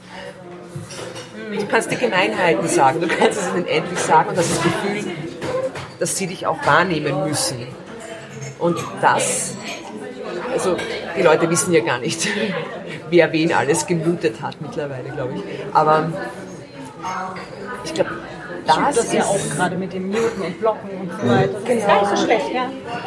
Ja, also ich sage im Guten wie im Schlechten natürlich, aber es ist, wir probieren uns ja auch ein bisschen aus, was funktioniert, wie funktioniert, wie formieren wir uns als Gesellschaft neu. Und das, was wir halt alle oder was alle zu vermissen scheinen, ist aber eben auch ein Mindestmaß an Bedachtheit, bevor man in einen Diskurs online eintritt.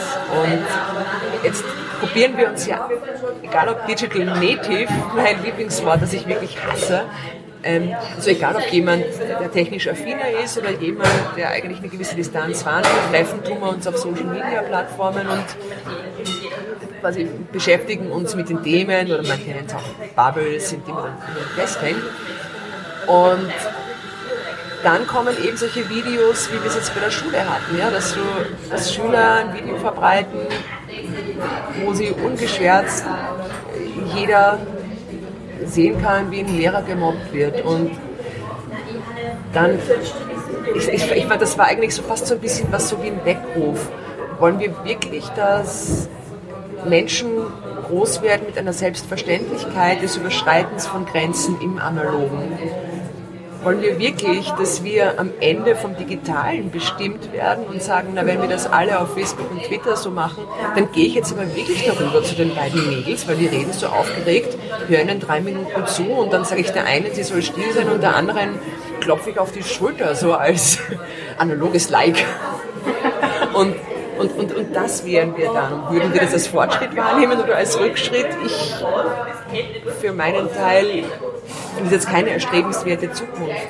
Aber eben das beim Club der Toten Dichter konnten wir noch innehalten, weil das war alles so eine Vision, das wurde quasi im, im, Vorlesen von Gedichten zelebriert, dass du einen besonderen Moment schaffst. Jetzt sind wir schon im besonderen Moment Schaffenszwang wo du alles benutzt, was dir auch nur irgendwie, also es klingt jetzt nicht verallgemeinernd gemeint, dass wir das alle dauernd tun, aber wo eben die Verführung da ist und wo man dazu aufgefordert wird, eigentlich alles zu exploiten, was geht und dann eben auch das Video und egal wer da im Hintergrund zu sehen ist, haha, vielleicht ist es sogar lustig, wir denken da nicht mehr genug nach und ich sage, da geht es ja eigentlich auch so ein bisschen um Würde und Selbstrespekt. Oder? Oh ja. Also, ich, also ich, ich möchte mir ja auch mitunter zu gut sein, damit zu spielen. Ja, Aber- es gibt ausreichend Dinge, wo man einfach auch nicht mitmachen muss. Aber das ist, glaube ich, etwas, was man äh, etwas später im Leben lernt. Ja, meine Frage ist eben, so, wenn man es gesellschaftlich betrachtet, ja, sind wir jetzt schon, wir haben jetzt sehr viele negative Aspekte, Hate Speech, Cybermobbing, wir haben sechs Dinge, also dann reden wir noch von Datenverlust, Datenmissbrauch und so weiter. Also wir haben jetzt schon sehr viele negative Konsequenzen, die uns gesamtgesellschaftlich erreichen, die die Politik beschäftigen, die Datenschützer, Security-Unternehmen, Versicherungen mittlerweile auch. Ähm, und viele Leute, die schon sagen, es wird mir manchmal einfach zu viel auf Social Media, die sagen, auch wenn da jetzt nicht der Shitstorm da ist, aber der Umgangston ist mir nicht geheuer. Konstruktivität geht mir verloren. Der Respekt einfach davor, dass jemand anderer da ist, vermischt noch mit Programmen, also Bots, die quasi Markovsche Bots, die dann reinspielen und dann den Diskurs mitgestalten wollen, um etwas anzupreisen. Und das heißt, die Frage da wäre, ob wir nicht eh gerade zu dem Punkt finden, so langsam aber sicher, dass wir neue Spielregeln aufstellen, wie wir miteinander umgehen wollen. Weil auch wenn es zu Konflikten kommt, jetzt im weitesten Sinn, scheint ja keine der Konfliktparteien glücklich zu sein darüber. So gesehen, wir haben einen interessanten Wendepunkt. Oder zumindest interessanten Punkt. Da kommen wir eh gerade, gerade ganz gut zusammen, weil Siehst du das genauso, wäre die Frage. Ja, eigentlich schon. also tatsächlich, weil ähm, ähm, es trifft sich letztendlich auch mit, mit dem, was ich vorher meinte, mit wieder Verantwortung übernehmen. Weniger ähm, careless sein. Also dass, dass man doch wieder ähm, mir fällt jetzt nur das englische Wort ein. Nicht, nicht sich kümmern, sondern halt Sorglos? dass es einem was ausmacht, was passiert. Es ist einem nicht wurscht ist auf Österreichisch. Genau. Richtig. Sondern dass man halt, oder dass, dass wir als Gesellschaft das, das Internet in seinen Facetten halt auch im Bereich Social Media als Teil unserer Alltagswelt begreifen, ähm, als Teil der Welt, die wir selber gestalten. Und wenn wir, wenn wir jetzt sagen, okay, da passieren Dinge, würde ich nicht wollen, dass die mir passieren, dass dann halt auch ähm, Sachen wie Zivilcourage und so weiter wieder greifen. Also das, was wir in der analogen Welt also manchmal auch schmerzlich vermissen, aber äh, wo, wo man doch noch immer mal jemanden hat, der dann sagt, okay, bis hierher und nicht weiter. Ja, also äh, mobbende Schülerinnengruppe im Bus zum Beispiel, wo ich mal irgendwann gesagt habe, okay, jetzt ist hier aber auch mal gut. Ja, natürlich haben die sich dann alle an mir ausgelassen, aber das eigentliche Mobbing-Opfer konnte in der Zeit aussteigen, was vielleicht auch nicht so schlecht war. Ähm, dass man halt sagt, okay, ich bringe mich jetzt hier auch ein und gestalte die Welt wieder selber mit. Und zwar nicht nur durch äh, das äh, hochauflösende, in Farben optimierte Essensfoto von heute Mittag, sondern halt auch inhaltlich. Ja? Also nicht, nicht nur gestalterisch bunt, sondern tatsächlich auch in, inhaltlich. Ja, und vielleicht auch sich seines Werts bewusst sein, den man darstellt, ohne dass man quasi selbst Werbebotschaften für Likes rauswerfen muss, sondern Teil des Teilens will, weil man gern mit Leuten was teilt und man sagt, das ist interessant, ohne den Anspruch auch haben, äh, haben glauben zu wollen, haben glauben wollen zu müssen, ohne den Anspruch haben wollen zu müssen, so jetzt habe ich es. da war doch was. Ähm, Recht zu haben. Weil das Schöne an Social Media ist ja, so wie Trivial Pursuit, ich kann Trivial Pursuit spielen und kann daneben googeln alle Antworten und oh mein Gott, wie geil, ich habe gewonnen. Oder ich kann sagen, Szene und ich bin auf Social Media und ich stelle eine Frage und vielleicht erklärt es mir jemand auch schöner, als wenn ich mir das, die Antwort einfach hole, warum etwas so ist. Und da sind wir jetzt auch wieder mit einem Workshop, so einen Kreis geschlossen eigentlich. Weil der eben in den Workshop kommt und sagt, hey, warum, auf welchen Aspekten, auf welchen Ebenen soll mir Datenschutz wichtig sein und wo finde ich dann auch eine Entscheidungsgrundlage für mich? Was sagt denn ihr anderen? Ja, genau. Und da dann und eben nicht ohne dem, haha, er kommt zu uns und er weiß gar nichts. Warum hast du nicht vorher schon gegoogelt? Also bitte, also ohne diese ganzen kleinen Gehässigkeiten oder halt alles für einen Witz. Ja. Und das ist nämlich eigentlich der, der spannende Teil ähm, mit dem, ja, eigentlich Homo Digitalis. Ne? Also ja, es ist jetzt, äh, oder unsere Alltagswelt ist um den Bereich Digitales erweitert. Was super ist. Ja, alles fein. Also ich habe da gar nichts gegen. Ähm, aber wir Menschen sind halt trotzdem immer noch Menschen. Ich muss dich unterbrechen. Wie lustig wäre das, wenn du was dagegen hättest? Weil dann könnte ich jetzt sagen, und was willst du machen? Also da würde es sich schon an diesem Aufnahmegerät hier schließen. Ja? Eben. Da wäre aber auch schon das Fax ausgefallen, weil selbst das war schon Digitaltechnik. Ja. Aber ich hatte gerade so Bilder im Kopf. Nein, aber wir, wir als, als Gesellschaft, ähm, wir, oder halt jeder Einzelne ist ja trotzdem immer noch Mensch. Ja, und wir haben nach wie vor Gefühle, Reflexe, äh, alles, was eben Menschen in, auch in ihrer tierischen Gestalt, also wir sind ja nach wie vor ein, ein physischer Körper, ein, ein, ein denkendes Tier letztendlich. Ja? Ähm, den Teil unseres Daseins können wir ja nicht wegdiskutieren. Ja? Da können wir noch so viel Digitaltechnik irgendwo benutzen und so weiter. Wir haben trotzdem eben nach wie vor das, wo wir halt auch herkommen. Ja? Als Willst du gerade kompliziert sagen, dass egal wie lange wir online sind, wir müssen atmen, essen und trinken und schlafen? Basically. Ah, okay. ich habe jetzt gerade überlegt. Richtig. Siehst du, das ist der, du hast da viel mehr Übung drin, schöner Ich zu habe den Kaffee getrunken und du nur Ah. diesen Apfelsaft. Das war's. Aber ja, eigentlich genau das. Und das ist ja auch der, der Haken an der Sache. Selbst wenn wir als Menschen uns eine Welt vorstellen ohne Menschen, ja, also so Pinky und Brain-mäßig. Zum Beispiel, oder halt postapokalyptisch mit äh, alles, äh, die Menschheit ist ausgestorben und dieser Planet ist dann halt, äh, schwebt in All rum und, und ähm, keine Ahnung, Wally kümmert sich drum oder so. Wer? Wally? Ach so, Ja, oder keine Ahnung was. Oder selbst wenn ich mir nur vorstelle, wie es sein wird, wie die Welt sein wird, wenn ich gestorben bin, ist ja immer noch das Problem, dass ich es mir vorstelle. Das heißt, ich komme ja aus dem Menschensein gar nicht raus. ja. Genau, das, war schon alles. Es ist einfach nur eine, nein. eine völlige Non-Feststellung. Aber jetzt müsste ein Aber kommen von dir. Jetzt muss Nein, Nein? da kommt gar kein Aber. Es ist einfach nur ein, wir sind nach wie vor Menschen und ticken wie Menschen und Also du meinst, dass, alle Utopien und. Dystopien, die wir quasi besitzen, zum Beispiel jetzt in diesem Fall eben mit der Digitalisierung, uns das auch entspringen. Na, es gibt ja auch Utopien, also die sind, also versprechen meistens mehr, als dann tatsächlich umgesetzt werden kann. Das haben wir, aber das, sagen wir mal so, wenn der Trade ist, dass Dystopien dafür dann nicht so schlimm werden, ist es auch okay. Ähm, aber ja, jetzt weiß ich gar nicht, was ich so richtig sagen soll. Also, eben, aber- Es ist eigentlich nur die Feststellung, wir sind Menschen.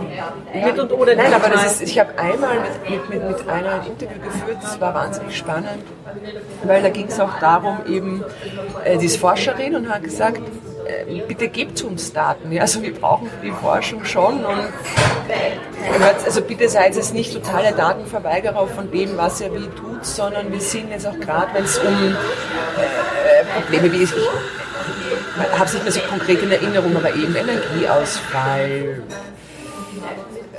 wie eine Gesellschaft reagiert, wenn was, wo, wie, was auch immer ist.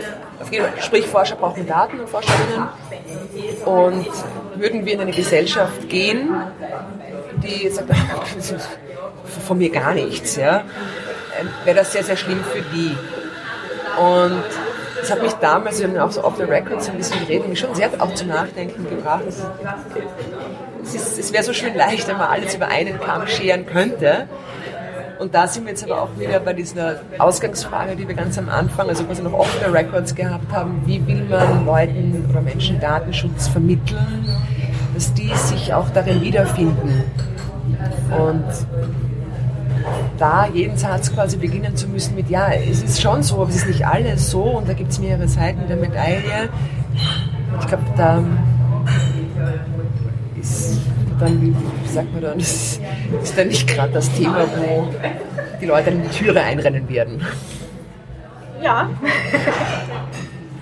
Was ja auch so tatsächlich ist. Also es ist halt ein, also Datenschutz als, als solcher, halt auch mit dem, mit dem Titel, ähm, ist ja sehr sperrig. Sehr sperrig und, und klingt schon so trocken, dass man da auf jeden Fall irgendwie der Meinung ist, ja, nee, komm, ich habe Besseres zu tun, ja. Vielleicht solltest du es einfach Personenschutz nennen. Ich werde Personenschützer. Ja? Nicht dann Waffen. Nennen es einfach so, so Personenschutz Eine schicke und, nein, nein. Ja, und du wärst ein Personenschützer. Oder beziehungsweise wärst du ein Trainer. Für, Di- Digitalcoaching. ja, jetzt kriegst du eine, eine, eine Kampfsportart einfach so für digitales Aikido. Ja, So, ich sehe ein Start-up. um Gottes Willen. Dann noch, noch, dann nur noch so ein paar Tracker, damit wir auch wissen, wie gut es ankommt. Und dann Ja. auch selber lernen, wie wir nachbessern müssen.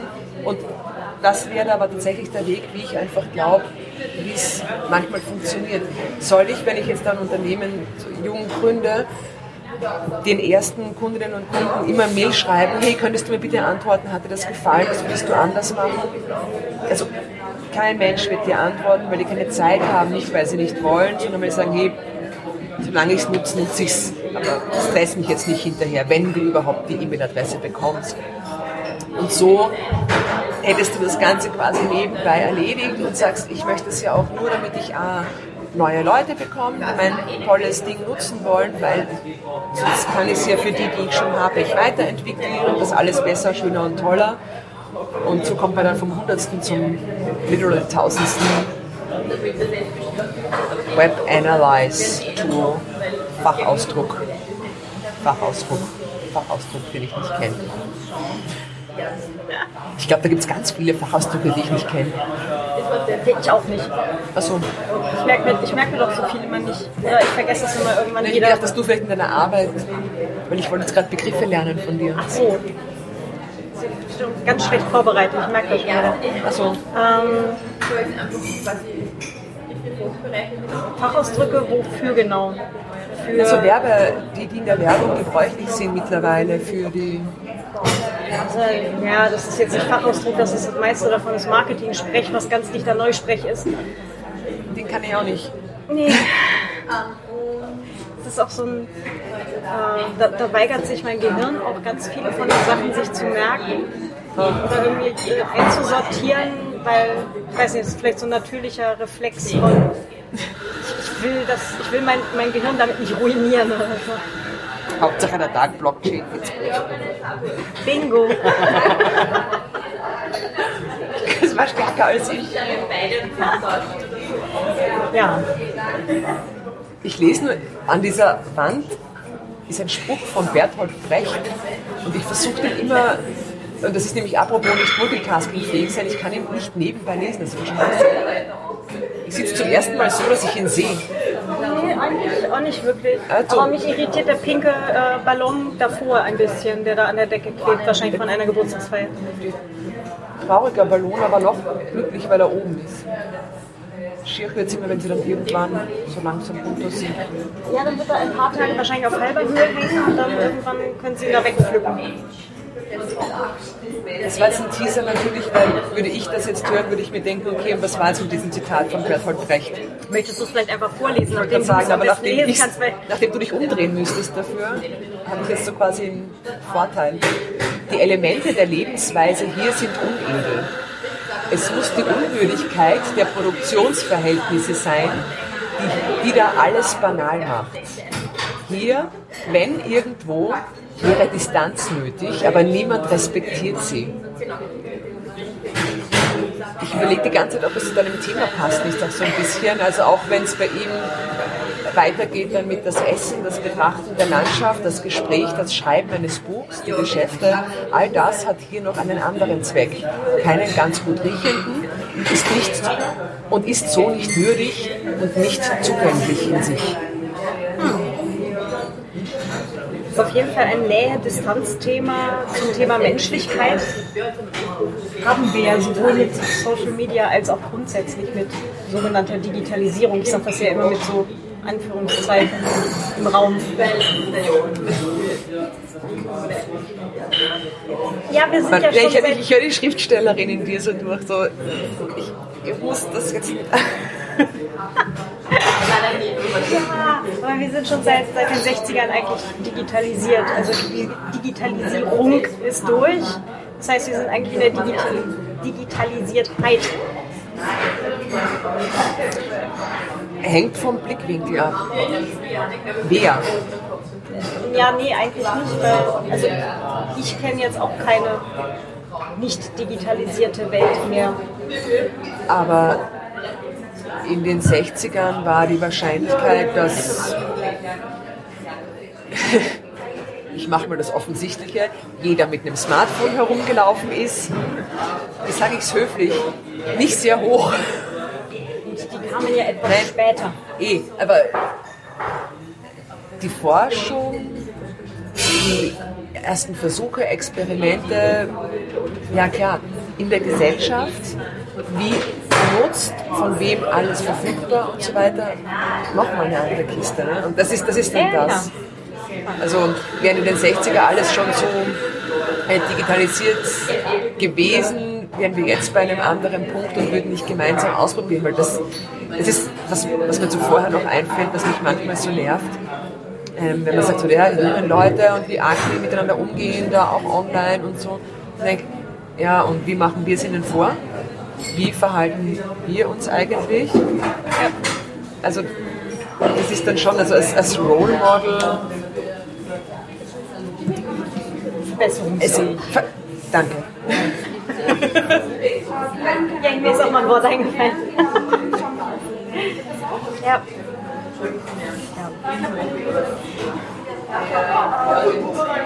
Womit wir aber auch wieder bei dem, beim eigentlichen oder beim, beim Ausgangsthema sind. Ne? Wir lernen ja nicht vom, vom Internet oder so, sondern wir lernen von anderen Menschen. Entschuldigung. Ein Kaffee Latte bitte. Sorry, es war stärker als ich. Alles gut. Ich verstehe. Nein, aber ähm, wir lernen ja nach wie vor eben von Menschen. Also die ganzen, die ganzen Basissachen lernen wir ja tatsächlich von anderen Menschen. Und es gibt gewisse Dinge, die kannst du nicht über Maschinen lernen. Also wie also soziales Verhalten, wenn du es erlernst, das Miteinander. Ganz, ganz am Anfang. Du kannst es lesen, aber es ist, eine Basis, bevor du überhaupt genau. gefestigt bist, bevor man Genau. Das war so mein, mein Stimmmotor, der nur langsamer wird, bis mein Kaffee kommt. Nein, Schatz. Ähm, Aber. Ja, also du brauchst, glaube ich, schon ein, ein, ein, ein vorhandenes Set an Skills. Also mal von Lesen, Schreiben und so weiter die dann durchaus helfen können, wenn du jetzt äh, dich durchs Internet bewegen möchtest. Ähm, also, ja, es gibt auch irgendwelche Kinderplattformen, die dann halt mit Bildchen arbeiten, aber hm, ähm, und halt auch ein bestimmtes Set an Social Skills, bevor du dich überhaupt dann halt auch im, im digitalen Raum ähm, überhaupt auskennen kannst. Was sind deine Utopien und Dystopien eigentlich so, wenn du jetzt vom Ist-Zustand ausgehst, wie du ihn wahrnimmst? Ich überlege gerade, welches in welche Kategorie fällt. Ist die Sache mit dem, wir haben drei Wochen Blackout und kriegen wahrscheinlich drei Viertel aller Systeme nie wieder hochgefahren. Ist das jetzt die Utopie? oder ist das die Dystopie? Weil wie viel von hängt der, davon von der ab, wie Gesellschaft, hoch dein Anteil, also wie, wie philanthropisch du bist. Wie viel von der Gesellschaft, wie sie ist, wollen wir tatsächlich noch haben und wie viel brauchen wir? Wie, wie, wie, was? Hast du gerade gefragt, wie viele Menschen wir noch brauchen? Nein, ich meine Also nicht Menschen, sondern das ganze Setup. Also sowas wie, brauchen wir, keine Ahnung, Straßenbahnen, brauchen wir Geschäfte für Brillen, Uhren, Schmuck, Pullover, was auch immer. Nachdem ich Brillenträger bin, sage ich einmal ja. Ich kann da jetzt nichts sagen, ich sehe durch meine Brille gerade nicht. Nein, aber worauf zieht die Frage jetzt ab? Du meinst, brauchen wir Die Frage ist, was wäre tatsächlich ein Verlust, wenn wir es nach einem drei Wochen Blackout nicht mehr wieder in Betrieb nehmen können? Also sowas wie Hochöfen und dieser ganze Krempel, wenn das einmal halt ausgekühlt ist, dann kriegst du es ja nicht mehr, nicht mehr hochgefahren. Das musst du ja dann irgendwie ersetzen. Ja? Solche Sachen. Oder wenn wir jetzt sagen, okay, wir hatten drei Wochen Blackout, ähm, die Google-Server werden nie wieder funktionieren, ist die Frage, ist es tatsächlich ein Verlust?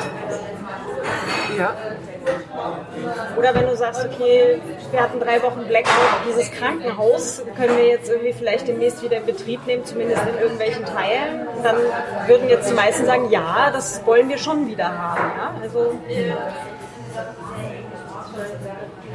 ja Wenn du jetzt sagst- was ist jetzt für dich ein Verlust und was wäre keiner? das müsste ich jetzt mal im Einzelnen. Also im Krankenhaus sind wir uns mal einig. Ja, Be- beim Krankenhaus sind wir uns durchaus einig. Also ich persönlich bin auch sehr, ein großer Freund von Straßenbahnen, aber Dankeschön. ja, Dankeschön.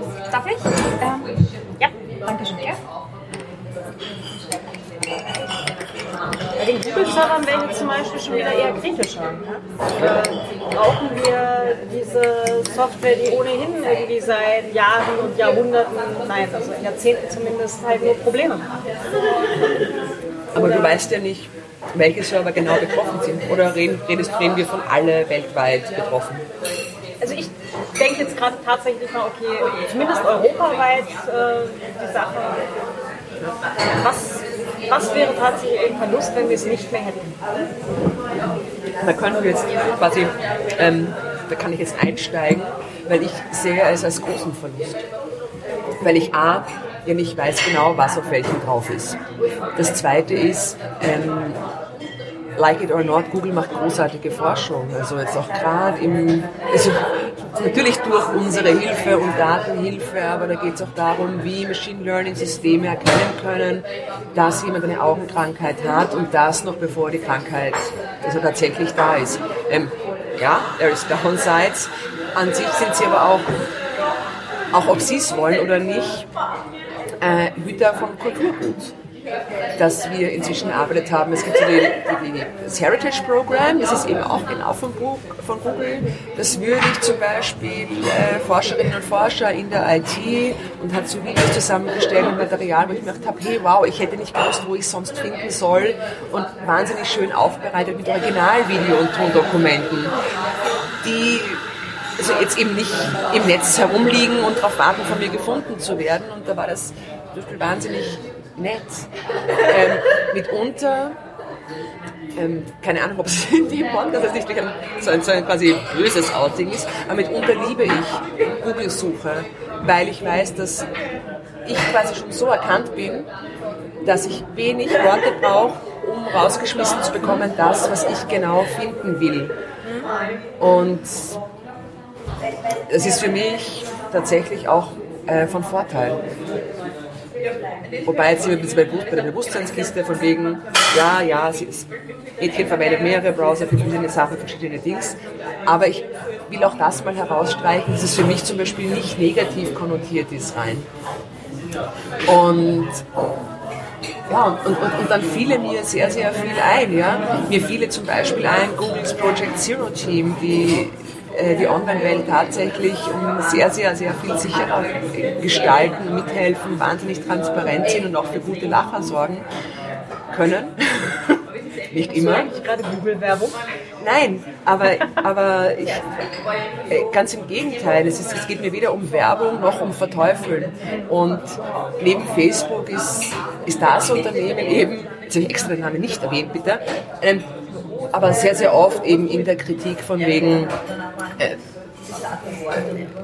so User-Daten hin und her und da finde ich es trotzdem, jetzt blöd gesagt, einfach nur fair äh, zu sagen, da passiert schon auch mehr. Bei Facebook würde mir nicht so wahnsinnig viel mehr einfallen, was nicht sofort wieder zurückfließt in, oh, wir machen Gesichtserkennung, wie toll ist das, nicht super Forschung, aber eigentlich wollen wir es eh für unsere Social Media Plattform. Also das für mich überschaubarer, in welche Bereiche das zurückreicht und es, ist, es, verteilt sich nicht ins Größere. Das heißt nicht, dass man das Unternehmen, das erzähle ich Facebook cool, deswegen mögen, lieben, was auch immer muss. Aber weil du sagst, wenn die Server ausfallen, mir tät es schon leid, weil ich glaube, da ginge mehr verloren, als einem eben auf den ersten Blick vielleicht bewusst ist.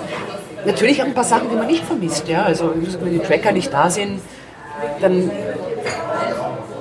ja. ja dann wäre die Welt schon mal ein besserer Ort. Also das wäre bei mir eher Richtung Utopie. Ja? Gut. Wen haben wir noch gehabt? Jetzt haben wir so ein, das ist so ein, ist es? Ah, jetzt haben wir eine andere Meinung gehabt. Yay. ähm, ja, Facebook halte ich auch nicht für einen großen Verlust. Ich fand mal diesen, also ich glaube auf Twitter war das mal irgendwann ein, ein, ein Meme oder zumindest jemand twitterte es mal ähm, mit die, die Welt wäre oder es hätten alle oder würden viele Menschen dieser, dieser Utopie der Enterprise, Raumschiff Enterprise nachhängen. Ne? So mit ähm, freigestaltetes Leben, alles zum Wissenserwerb. Es gibt äh, also das, äh, man arbeitet nicht um, um Geld zu verdienen, sondern um irgendwie zur Gesellschaft beizutragen und so weiter. Und alles geht halt primär darum, irgendwie gemeinsam das Wissen der Menschheit oder der, der Föderation zu äh, vergrößern. Ähm, alle fänden das total ähm, erstrebenswert, übersehen aber, dass die Enterprise von Ferengi gesteuert wird. Das ist so, so ein bisschen dieser, dieser Konflikt in der Welt, dass eben so viel Marktmacht von primär Wirtschaftsunternehmen überall drin hängt, die alle eigene Interessen verfolgen, die meistens weit abgehen von glücklicher Gesellschaft. Ich musste gerade denken, weil du jetzt Enterprise sagst, dass der Eugen Pfister, das ist ein Forscher, der ist jetzt gerade in der Schweiz und das ist ziemlich spannend, der erforscht, ähm, wie Spiele, also Computerspiele, äh, welche demokratischen oder politischen Werte die vermitteln und auf einer Metaebene eben auch mit, dem Spielerin, mit der Spielerin oder dem Spieler verhandeln. Und mit dem ich mal geredet da hat er eben auch Enterprise als Beispiel angeführt. Also das ist eine der wenigen Produktionen,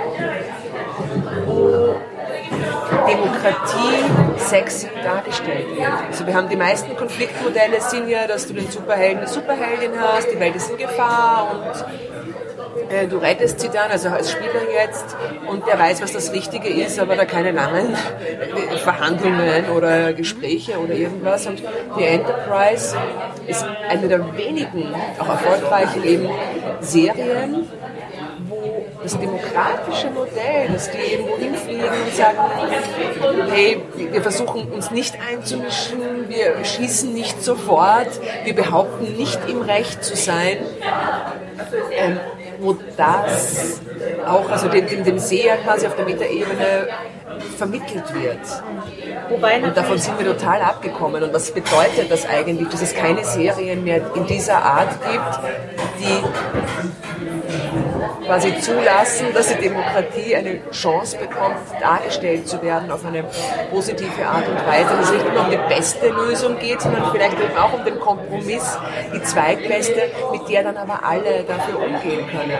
Stattdessen halt oft eher so, ja, alle versagen, das ganze System zerfällt und dann kommt halt Batman, Superman, Wonder Woman und wie sie alle heißen und retten die Welt.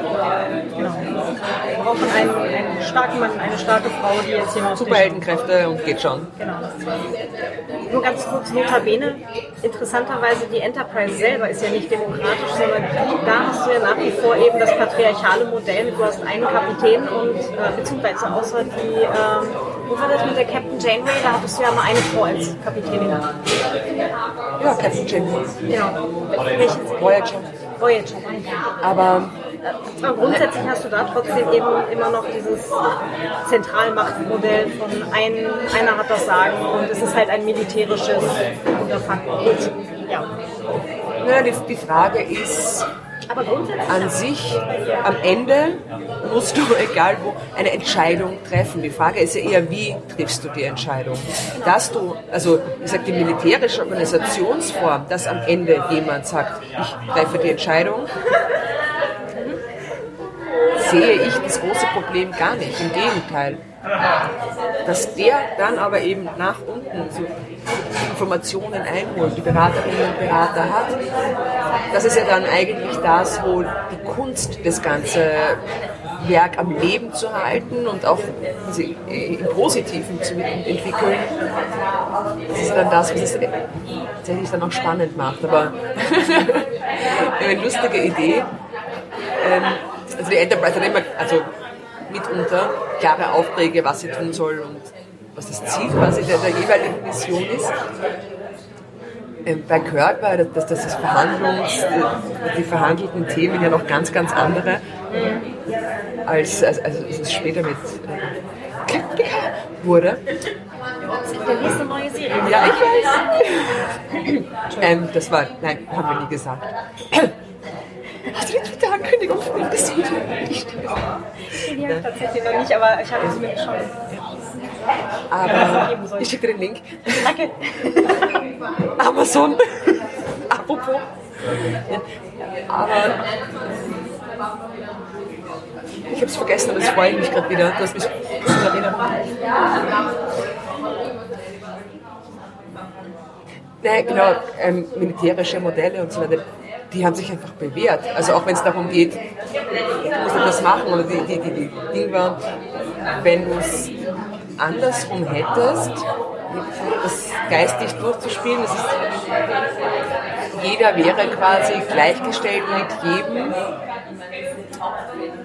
hast du ja niemanden, der am Ende eine Entscheidung treffen würde bei einem Schiff, das Mission ist. Würde es gehen? Oh, schön. Ja. Äh, Ent Enterprise mit Liquid Democracy oder so. Ja. Auweia. Wäre das dann nicht das, wo am Schluss einfach der, der ähm, physisch am stärksten ist? Entweder der, Also sprich Worf. Wahrscheinlich. Aber die, ich weiß nicht, wie weit du halt in, in letztendlich Popkultur von dem wegkommen kannst, was wir tatsächlich als Gesellschaft kennen.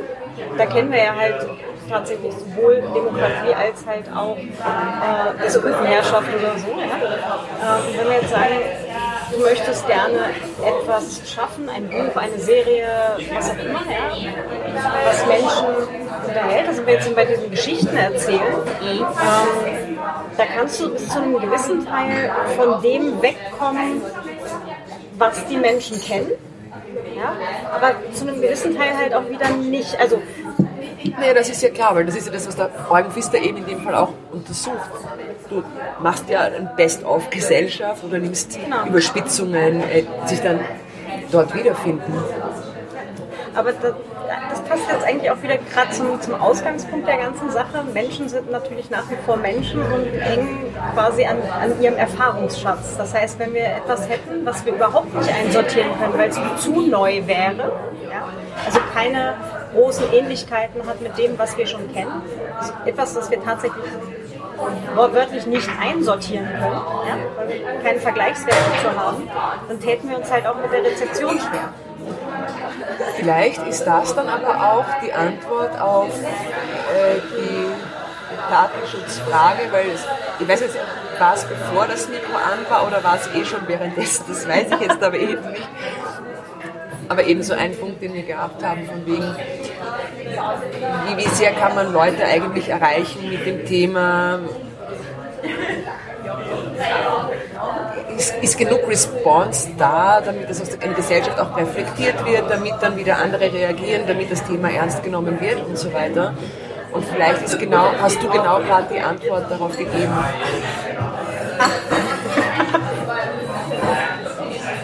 Du meinst, das Thema ist Ihnen zu abstrakt und deswegen wissen Sie es nicht einzusortieren? An sich, dass wir mit dem Smartphone herumlaufen, alle, äh, dass wir mit dem Touchscreen rumfudeln, dass wir auf verschiedenen Medien gleichzeitig miteinander in Echtzeit kommunizieren, während wir essen und, glaube ich, alles tun außer schlafen, ist was, wo man sagen kann, wow, eigentlich geil, wie anpassungsfähig das Lebewesen Mensch ist, dass wir das alle so einfach können und das ganz gut zu bewältigen und zu verkraften scheinen eigentlich. Also das ist eigentlich bewundernswert. Aber wenn man so eben in diesen Bereich des Datenschutzes reingeht Bedeutung, was es im Digitalen eben übertragen auch ist, kommst du mit einem neuen Bild daher wahrscheinlich für die meisten Leute, die sie in, ihr, in ihrer Erfahrung, in der Alltagserfahrung auch eben nicht so spüren, wahrnehmen, einordnen, kontextualisieren können und eben vielleicht zeigen es gerade, also für, für, für, viele, für viele Menschen, fällt das Wort eigentlich nicht ein und auch nicht du als du, sondern der Datenschutz braucht quasi viel mehr Verführungskünste. Nein, viel mehr Bilder, die man zeigt, viel mehr Geschichten, die man erzählt, viel mehr Bemühungen, um das greifbar, begreifbar zu machen vielleicht auch. Weil, das hatten wir vorher, ich behaupte, dass es kein Mensch, tatsächlich keiner mehr, es ist für keinen Menschen neu, so meine Annahme. Also einen, einen findet man immer, aber alle wissen, dass man Passwort mindestens acht Zeichen und Sonderzeichen Buchstaben und so weiter und so fort. Und dann lachen wir alle gemeinsam, wenn jedes Jahr 1, 2, 3, 4, 5 als meistbeliebtes Passwort rauskommt und das zweitmeist oder dann, oh, es wurde abgelöst von 1, 2, 3, 4, 5, 6, 7. Und denken sich, okay, das heißt, wo kommt diese Diskrepanz eigentlich her? Ich glaube, dass das Wissen, also mein Backup, mein geistiges Backup, dass ich eh weiß, wie das richtige Passwort geht, mir ausreicht in meinem Online-Alltag oder vielen ausreicht im Online-Alltag und das Bewusstsein, dass für das, was sie tun, nicht ausreicht, dass sie sagen, diesen Schatz des besonders schwierigen Passworts, des Kniffligers, hebe ich mir auf was Besonderes, wie die, der besondere Tag quasi. Und das ist jetzt aber eh nur nebenbei. Social Media ist es, nimmt man ja nicht ernst, es ist ja nicht serious business dann nehme ich einfach den Nachnamen meines Hundes. Whatever, ja. Das heißt, am Wissen scheitert es, glaube ich, weniger als am Bewusstsein sehr, sehr oft. Mhm. Oder, Oder halt an der Kontextualisierung. Genau. Ja, die, die gute Schokolade, die man irgendwo mal kauft für 12 Euro in den Schrank legt und sagt, die essen wir zu einem ganz besonderen Tag, weil das ist ja was ganz besonders Tolles. Ich hasse es. Und dann findet man sie drei Jahre später wieder, weiß angelaufen und denkt sich, schade. Ja. Ich habe das mit Apfelsaft gehabt. Weil äh, so ein Landwirt unter uns hat Apfelsaft gepresst und ich habe ihn mitgenommen nach Wien und dann war die Apfelernte so schlecht, deswegen gab es keinen Apfelsaft. Und ich so, oh mein Gott, diese letzte Flasche Apfelsaft, die hebe ich mir auf, weil... Wir werden nie wieder Apfelsaft kriegen. Genau, und dann habe ich mal aufgemacht. Aber ja. War das schon Apfelessig oder was dazwischen? Ja, äh, da hätte ich das Carpe echt doch machen sollen. Verdammt, okay. Ja. Für den Essig hat es nicht gereicht. Es war wegschüttwürdig. Verstehe. Ich meine noch immer nach. Demnächst wieder welche, hoffentlich. Ja, hoffentlich. Es hat zumindest mehr geregnet dieses Jahr schon. Als letztes. Muss ich fragen. Ist hier nicht in Wien? Genau, gleich mal, gleich mal nachfragen, wie das ja, dieses genau. Jahr mit der Apfelernte ausschaut. Ich rufe an wegen den Äpfeln. ich weiß nicht, ob Sie sich an mich erinnern, wir hatten mal so ein Interview. Oder? Nein, nein. nein. Ach so, okay. Ich kenne den wirklich so. Alles klar. Halt nur an wegen den Äpfeln. Ja, man, das ist ein valider Grund, ne? Ja, da ruft man nur an, da schreibt man nichts. DM. Sehr gut. Ja. Das heißt, wir können uns eigentlich auf was einigen? Naja, ähm, dass du noch ganz schöne Hacken hast mit deinen Workshops, aber dass sie eben, und wenn sie im Kreis schließen und so, und um auf deinen ersten Besucher, also nicht auf den ersten, aber um auf den, die Besucheranekdote eben zurückzukommen, du dadurch aber auch wenigstens weißt, dass es Sinn ergibt. Das sind immer so die kleinen Lichtblicke am Horizont, ja. Wie geht's mit den Workshops eigentlich? Also machst du da viele oder? Also da sind wir konkret angefragt worden von Amnesty International in Österreich. Ähm, wir hatten das als Anfrage an den Verein gekriegt, wir haben es aber nicht als Verein gemacht, sondern eben als drei Privatpersonen, weil äh, wir dann gesagt haben, ja nee, als Verein ist ein bisschen schwierig, aber ähm, Ich meine, du trackst deine Workshops ja logischerweise nicht, aber ein bisschen doch, weil du merkst dir ja Sachen. Weil meine Frage wäre jetzt eigentlich so, was sind so die, die, die häufigsten Dinge, die dir in den Workshops auch begegnen, wo du dann eben auch drauf kommst. Das sind Wahrheit wie Tracker, nur halt Menschen.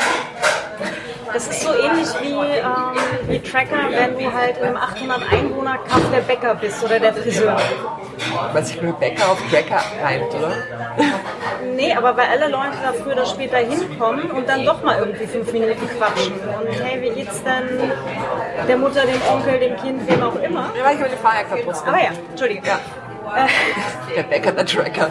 Also wenn ich mal Tracker designe, nenne ich sie Rebecca. Ziemlich geil. Friseur tut's auch. Was? Friseur. Da quatschen ja auch immer alle Leute. Na, einfach nur der Name. Der Bäcker, der Tracker.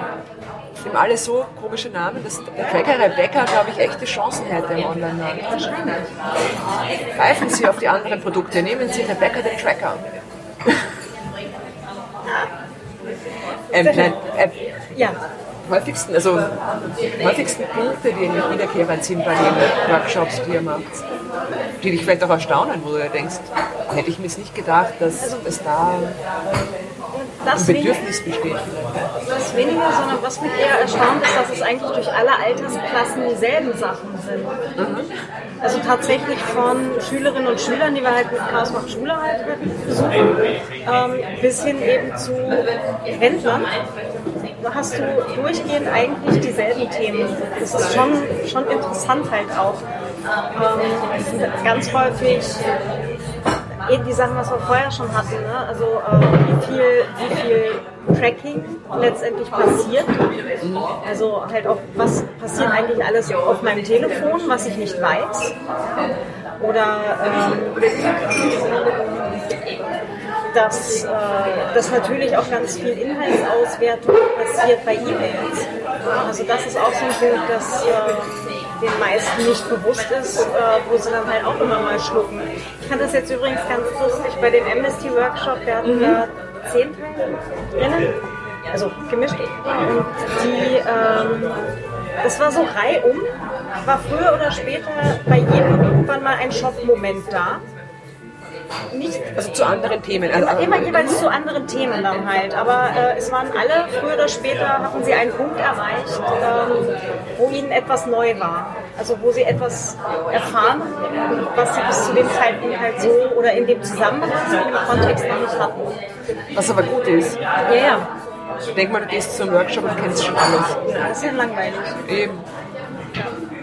Kam da für dich eigentlich schon mal was Neues, wo du gedacht hast, ha, schau mal, diese Wahrnehmung, diese Warte, diesen Aspekt hatten wir so noch gar nicht untergebracht oder nicht gewusst, dass das Leute beschäftigt. Ich muss mal gerade überlegen, ich habe neulich mal was, ich habe es nur gerade schon wieder verdrängt.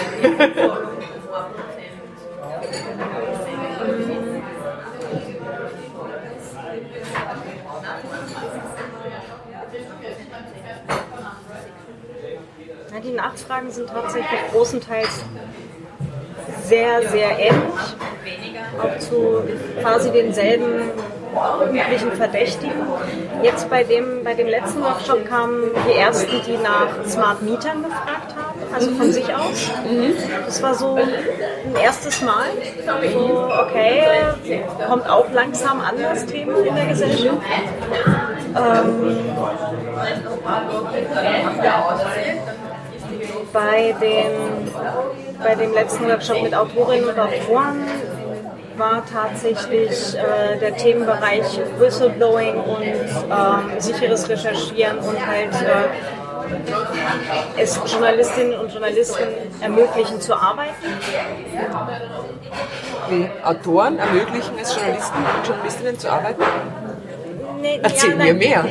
Die, Gesa- die Gesellschaft ermöglicht es, äh, allen zu arbeiten. Also ermöglicht es Whistleblower, Blowern zu whistleblowern und ermöglicht es Journalisten und Journalistinnen zu recherchieren und zu kommunizieren und ermöglicht es überhaupt einfach dadurch, dass sie selber äh, verschlüsselte Kommunikation verwenden.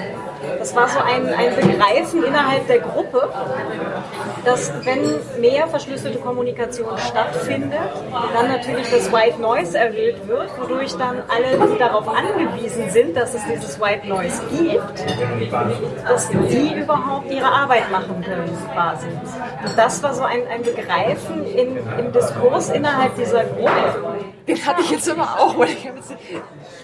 Du hast mich jetzt, aber, Entschuldigung, letzten, ich habe ich hab's verstanden, aber jetzt was am Anfang, deswegen, weil ich lehne mich, das sieht man jetzt nicht, aber ich lehne mich immer mehr zu dir jetzt gerade und starr so von unten nach oben, aber jetzt da bin ich gerade so auf, ah, ja, ja, ich kann dir Ja, folgen. genau. Aber das war halt auch so ein, wir hatten eben diesen Diskurs, so, warum soll man das überhaupt verwenden? Weil ich kann doch auch genauso gut, keine Ahnung, ne, einfach SMS schicken oder WhatsApp äh, verwenden oder was auch immer. Wenn ich sagen will, bring doch bitte auf dem Heimweg äh, ein Brot und zwei Milch mit. Äh, wurde halt auch in, dem, in der Diskussion dann kam so mit, ja, na, eigentlich wäre das schon schlau, wenn mehr Leute halt eben sicherere Kanäle verwenden täten.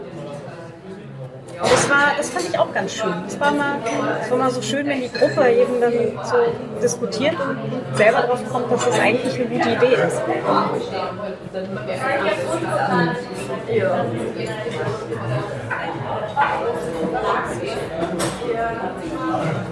Das T-Shirt angeschaut. Nein, ich habe gerade überlegt, es ist immer recht ein bisschen doof bei einem Podcast leise zu überlegen. Das ist total. Aber äh, eben so bezogen auf sichere Kommunikation beginne ich dann immer zu überlegen, das Ziel. Also vor wem, vor was. Oh, ein Golden Retriever, ganz ein alter Senior ist das. Aber vor wem, vor was, also beim Whistleblower oder beim Whistleblower ist es äh, aufgelegt. Aber da passiert oft so eine ganz, ganz komische Kategorienverwechslung auch bei Menschen. Dass, wer ist das? Der, den ich fürchte, warum ich äh, weil meine äh, Kommunikation verschlüsselt haben will. Also, dass man das immer gute Nachricht dazu sagen kann, dass die wenigsten Leute für die NSE tatsächlich interessant sind als Ziel und dass es dann doch was kostet und ein Personalaufwand ist, ein Aufwand, um jemanden ähm, Kommunikation zum Beispiel zu überwachen. Ja, aber das, das ist ja wieder die, die interne Ansicht. Ja? Also das ist so ein, was, was bringt es mir? Ja? Oder bringe ich ein Ziel für Dollar Überwachungsdienst? Ja?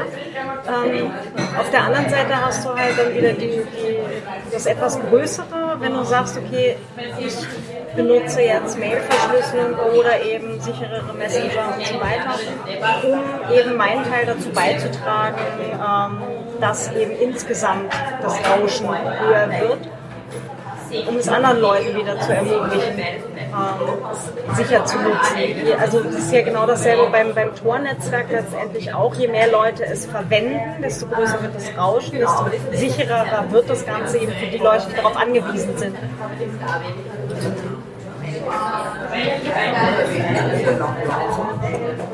Da beschreibe ich so nicht, lasse es aber so stehen. Der andere Aspekt, den ich dafür einbringe, im Ausgleich dazu, dass ich jetzt eine Antwort schuldig bleibe, so unter Anführungszeichen, ist, dass es ja eben um dieses, dass der Mensch ist der Mensch, dieses, da gibt es auch ein Lied von Grönemeyer, das müsstest du eigentlich mögen, das und der Mensch bleibt Mensch. Ja, genau. Also um auf den Grönemeyer zurückzukommen. Nein, äh, ist ja was anderes, dass wir ja als Menschen gerne ausgestattet sind mit Repertoires für, also wenn das passiert, schlägt ja unser Algorithmus an. Wir sagen, wenn, dann. Mustererkennung, ganz banale Mustererkennung. Und dass es ja eigentlich auch ein Bedürfnis darstellen müsste, dass sogar wenn ich jetzt kein Bedürfnis sehe, meine Einkaufsliste zu verschlüsseln, ähm, lösen wir doch wahnsinnig gern scheinbar Kreuzworträtsel, sonst gäbe es im Krieg nicht immer diese Kreuzworträtsel, Sudoku-Sachen und da gibt es ja eigene Bücher, die Leute sich kaufen, damit sie diese Rätsel lösen. Also scheint es ja auch so eine so einen Spaß darzustellen, also was Lustiges zu sein, auch das zu können und wenn man es dann braucht, hat man es auch. Also dieses Jäger und Sammler, also wir sammeln ja auch Sachen, dass wenn wir sie brauchen, dann haben. So wie zum Beispiel die gute Schokolade. Ne? Ja, genau. Und das heißt, aus der Wahrnehmung heraus müssten ja ganz, ganz viele Leute verschlüsseln ausprobieren, einfach damit sie es können, wenn sie es brauchen. Also aus einem ganz egoistischen Motiv heraus, zu sagen, Vielleicht brauche ich es jetzt noch nicht, weil es ist nur meine Einkaufsliste. Aber wenn ich dann morgen dieses oder jenes oder für den Fall, dass ich es brauche, dann habe ich das jetzt schon hier und da installiert. Vielleicht sind Krimi-Autorinnen da auch einfach nur äh, dichter an der Materie. Naja, Krimis leben schon manchmal auch von der Überzeichnung, der Überspitzung und quasi dem, dem Klischee, ja, weil es ist ja, also, und da... Recherche ja. wenn du selber recherchierst... Aber es ist ja nicht ihr Job, ähm, unter Anführungszeichen ein, ein Wikipedia darzustellen und zufälligerweise ist das spannend. Das heißt, wie nah muss man sich als Krimi-Autorin oder Krimi-Autor an die Wirklichkeit halten? Da geht es ja darum, genau den Spannungsmoment oder auch die mitunter falsche gesellschaftliche Wahrnehmung auf ein Element auszunützen, um darüber eine Geschichte zu konstruieren. Außer ich habe es missverstanden. Du bist die Autorin, nicht ich. ähm, ja, auch. Also völlig richtig. Aber ja? vor dem Schreiben steht das Recherchieren. Und wenn du ein entsprechendes Google-Profil hast, wo du halt äh, im Zweifelsfall nach Waffen, äh, Sprengstoffen, Giften und so weiter suchst, kann das gegebenenfalls halt auch manchmal komisch aussehen. Gib immer dazu Autor, Autor. oh, wir haben einen Sprengstoffautor. Genau. Nee, äh, einfach der, der, der Anwendungsfall ist dann halt vielleicht auch ein bisschen dichter dran. Wenn man sagt so, okay, äh, man muss jetzt nicht alles komplett Plaintext äh, allen zur Verfügung stellen, ja, und äh, Google kriegt das ziemlich sicher auch noch geregelt äh, durch den Rest deiner Interaktion mit dem Internet, dass sie rausfinden, dass du Autor oder Autorin bist. Ja? Na, aber Google, Google manche, manche also, würde es mich weniger stören, aber es ist, es ist tatsächlich auf Seiten, wo man so 500 Tracker drauf sieht. Und ich mir dann denke, so, so nicht mal, wenn ich wollte, und ich will schon nicht, wenn ich auf die Zahl schaue. Also würde ich wissen, welcher jetzt genau was ist, zu wem der zuzuordnen ist und so weiter und so fort. Das heißt, ähm, beim Google-Tracker weiß ich wenigstens, dass es ein Google-Tracker ist. Wie das jetzt klingt, da kenne ich das Unternehmen, ich kann es einordnen. Aber die anderen Firmen, wem gehören die? Welches Unternehmen ist das tatsächlich? Was ist die Intention dieses Unternehmens? Ist es das Verkaufen von Werbung? Ist es die Optimierung? Oder ist es XY eher Z will? Ich weiß es nicht. Also, das wäre dann Wild Guess. Also, Wild Guess ist, nachdem alle am Ende Geld machen wollen, wird es schon sowas sein, aber es ist geraten. Es kann richtig sein, muss aber nicht richtig sein. Bei 500? ja, da ist dann, glaube ich, eher. Ja, ich so neue Leute, die sich neben uns setzen. 10 Euro, wenn du dich an den Tisch setzt, im Gespräch drei Minuten zuhörst und dann einen unterwegs und sagst, so gut, was er sagt. Los, üb! Wir werden hier diesen Podcast an dieser Stelle jetzt beenden. Wir richten vielleicht in der nächsten Folge davon, wie dieser Tag ausgegangen ist. Wen Sie zuerst aus dem Lokal geschmissen haben. genau, ob wir verhaftet wurden. Ja. Schöner Schlusssatz. Ich hätte einen Text von Bertolt Brecht, den ich vorlesen könnte. naja, auf der Wand daneben, unter Lügen, steht The Media is the Message. Also wir könnten noch mit Uhren auspacken und ein bisschen die Zeit sprengen oder einfach. Es war lustig. Danke, dass du da warst. Danke, dass ich in diesem Lokal sein durfte. Also an dem Lokal, da kann ich jetzt nichts. No, this is, uh, thank you for having me here. here. Here in this room, in this podcast. Ja. Danke dir. Ja, das war's auch schon wieder für heute. Ähm, ich hoffe, ihr hattet Spaß bei dem Gespräch und wie gesagt, schickt mir gerne Feedback, ob äh, die Umgebung jetzt völlig katastrophal war und um Gottes Willen bitte nie wieder. Ähm, das werde ich dann sehr gerne äh, aufnehmen. Wenn ihr sagt, okay, nee, das, das war eh okay, ja, das gehörte dann halt einfach äh, zur, zur Atmosphäre des Gesprächs dazu. Ähm, freue ich mich natürlich auch und sage dann äh, gegebenenfalls auch gerne wieder mal in einem Kaffeehaus. Äh, ansonsten könnt ihr mir auch gerne inhaltliches Feedback schicken. Das wäre natürlich auch super cool. Ähm, gerne an, also über Twitter an @datenputz oder auf Mastodon an datenschutzpodcast at chaos.social, per Mail an feedback at datenschutz-podcast.net oder als Kommentar zur Folge direkt auf datenschutz-podcast.net. Äh, ihr habt auch die Möglichkeit, äh, mich und den Datenschutz-Podcast zu unterstützen. Äh, das könnt ihr gerne tun.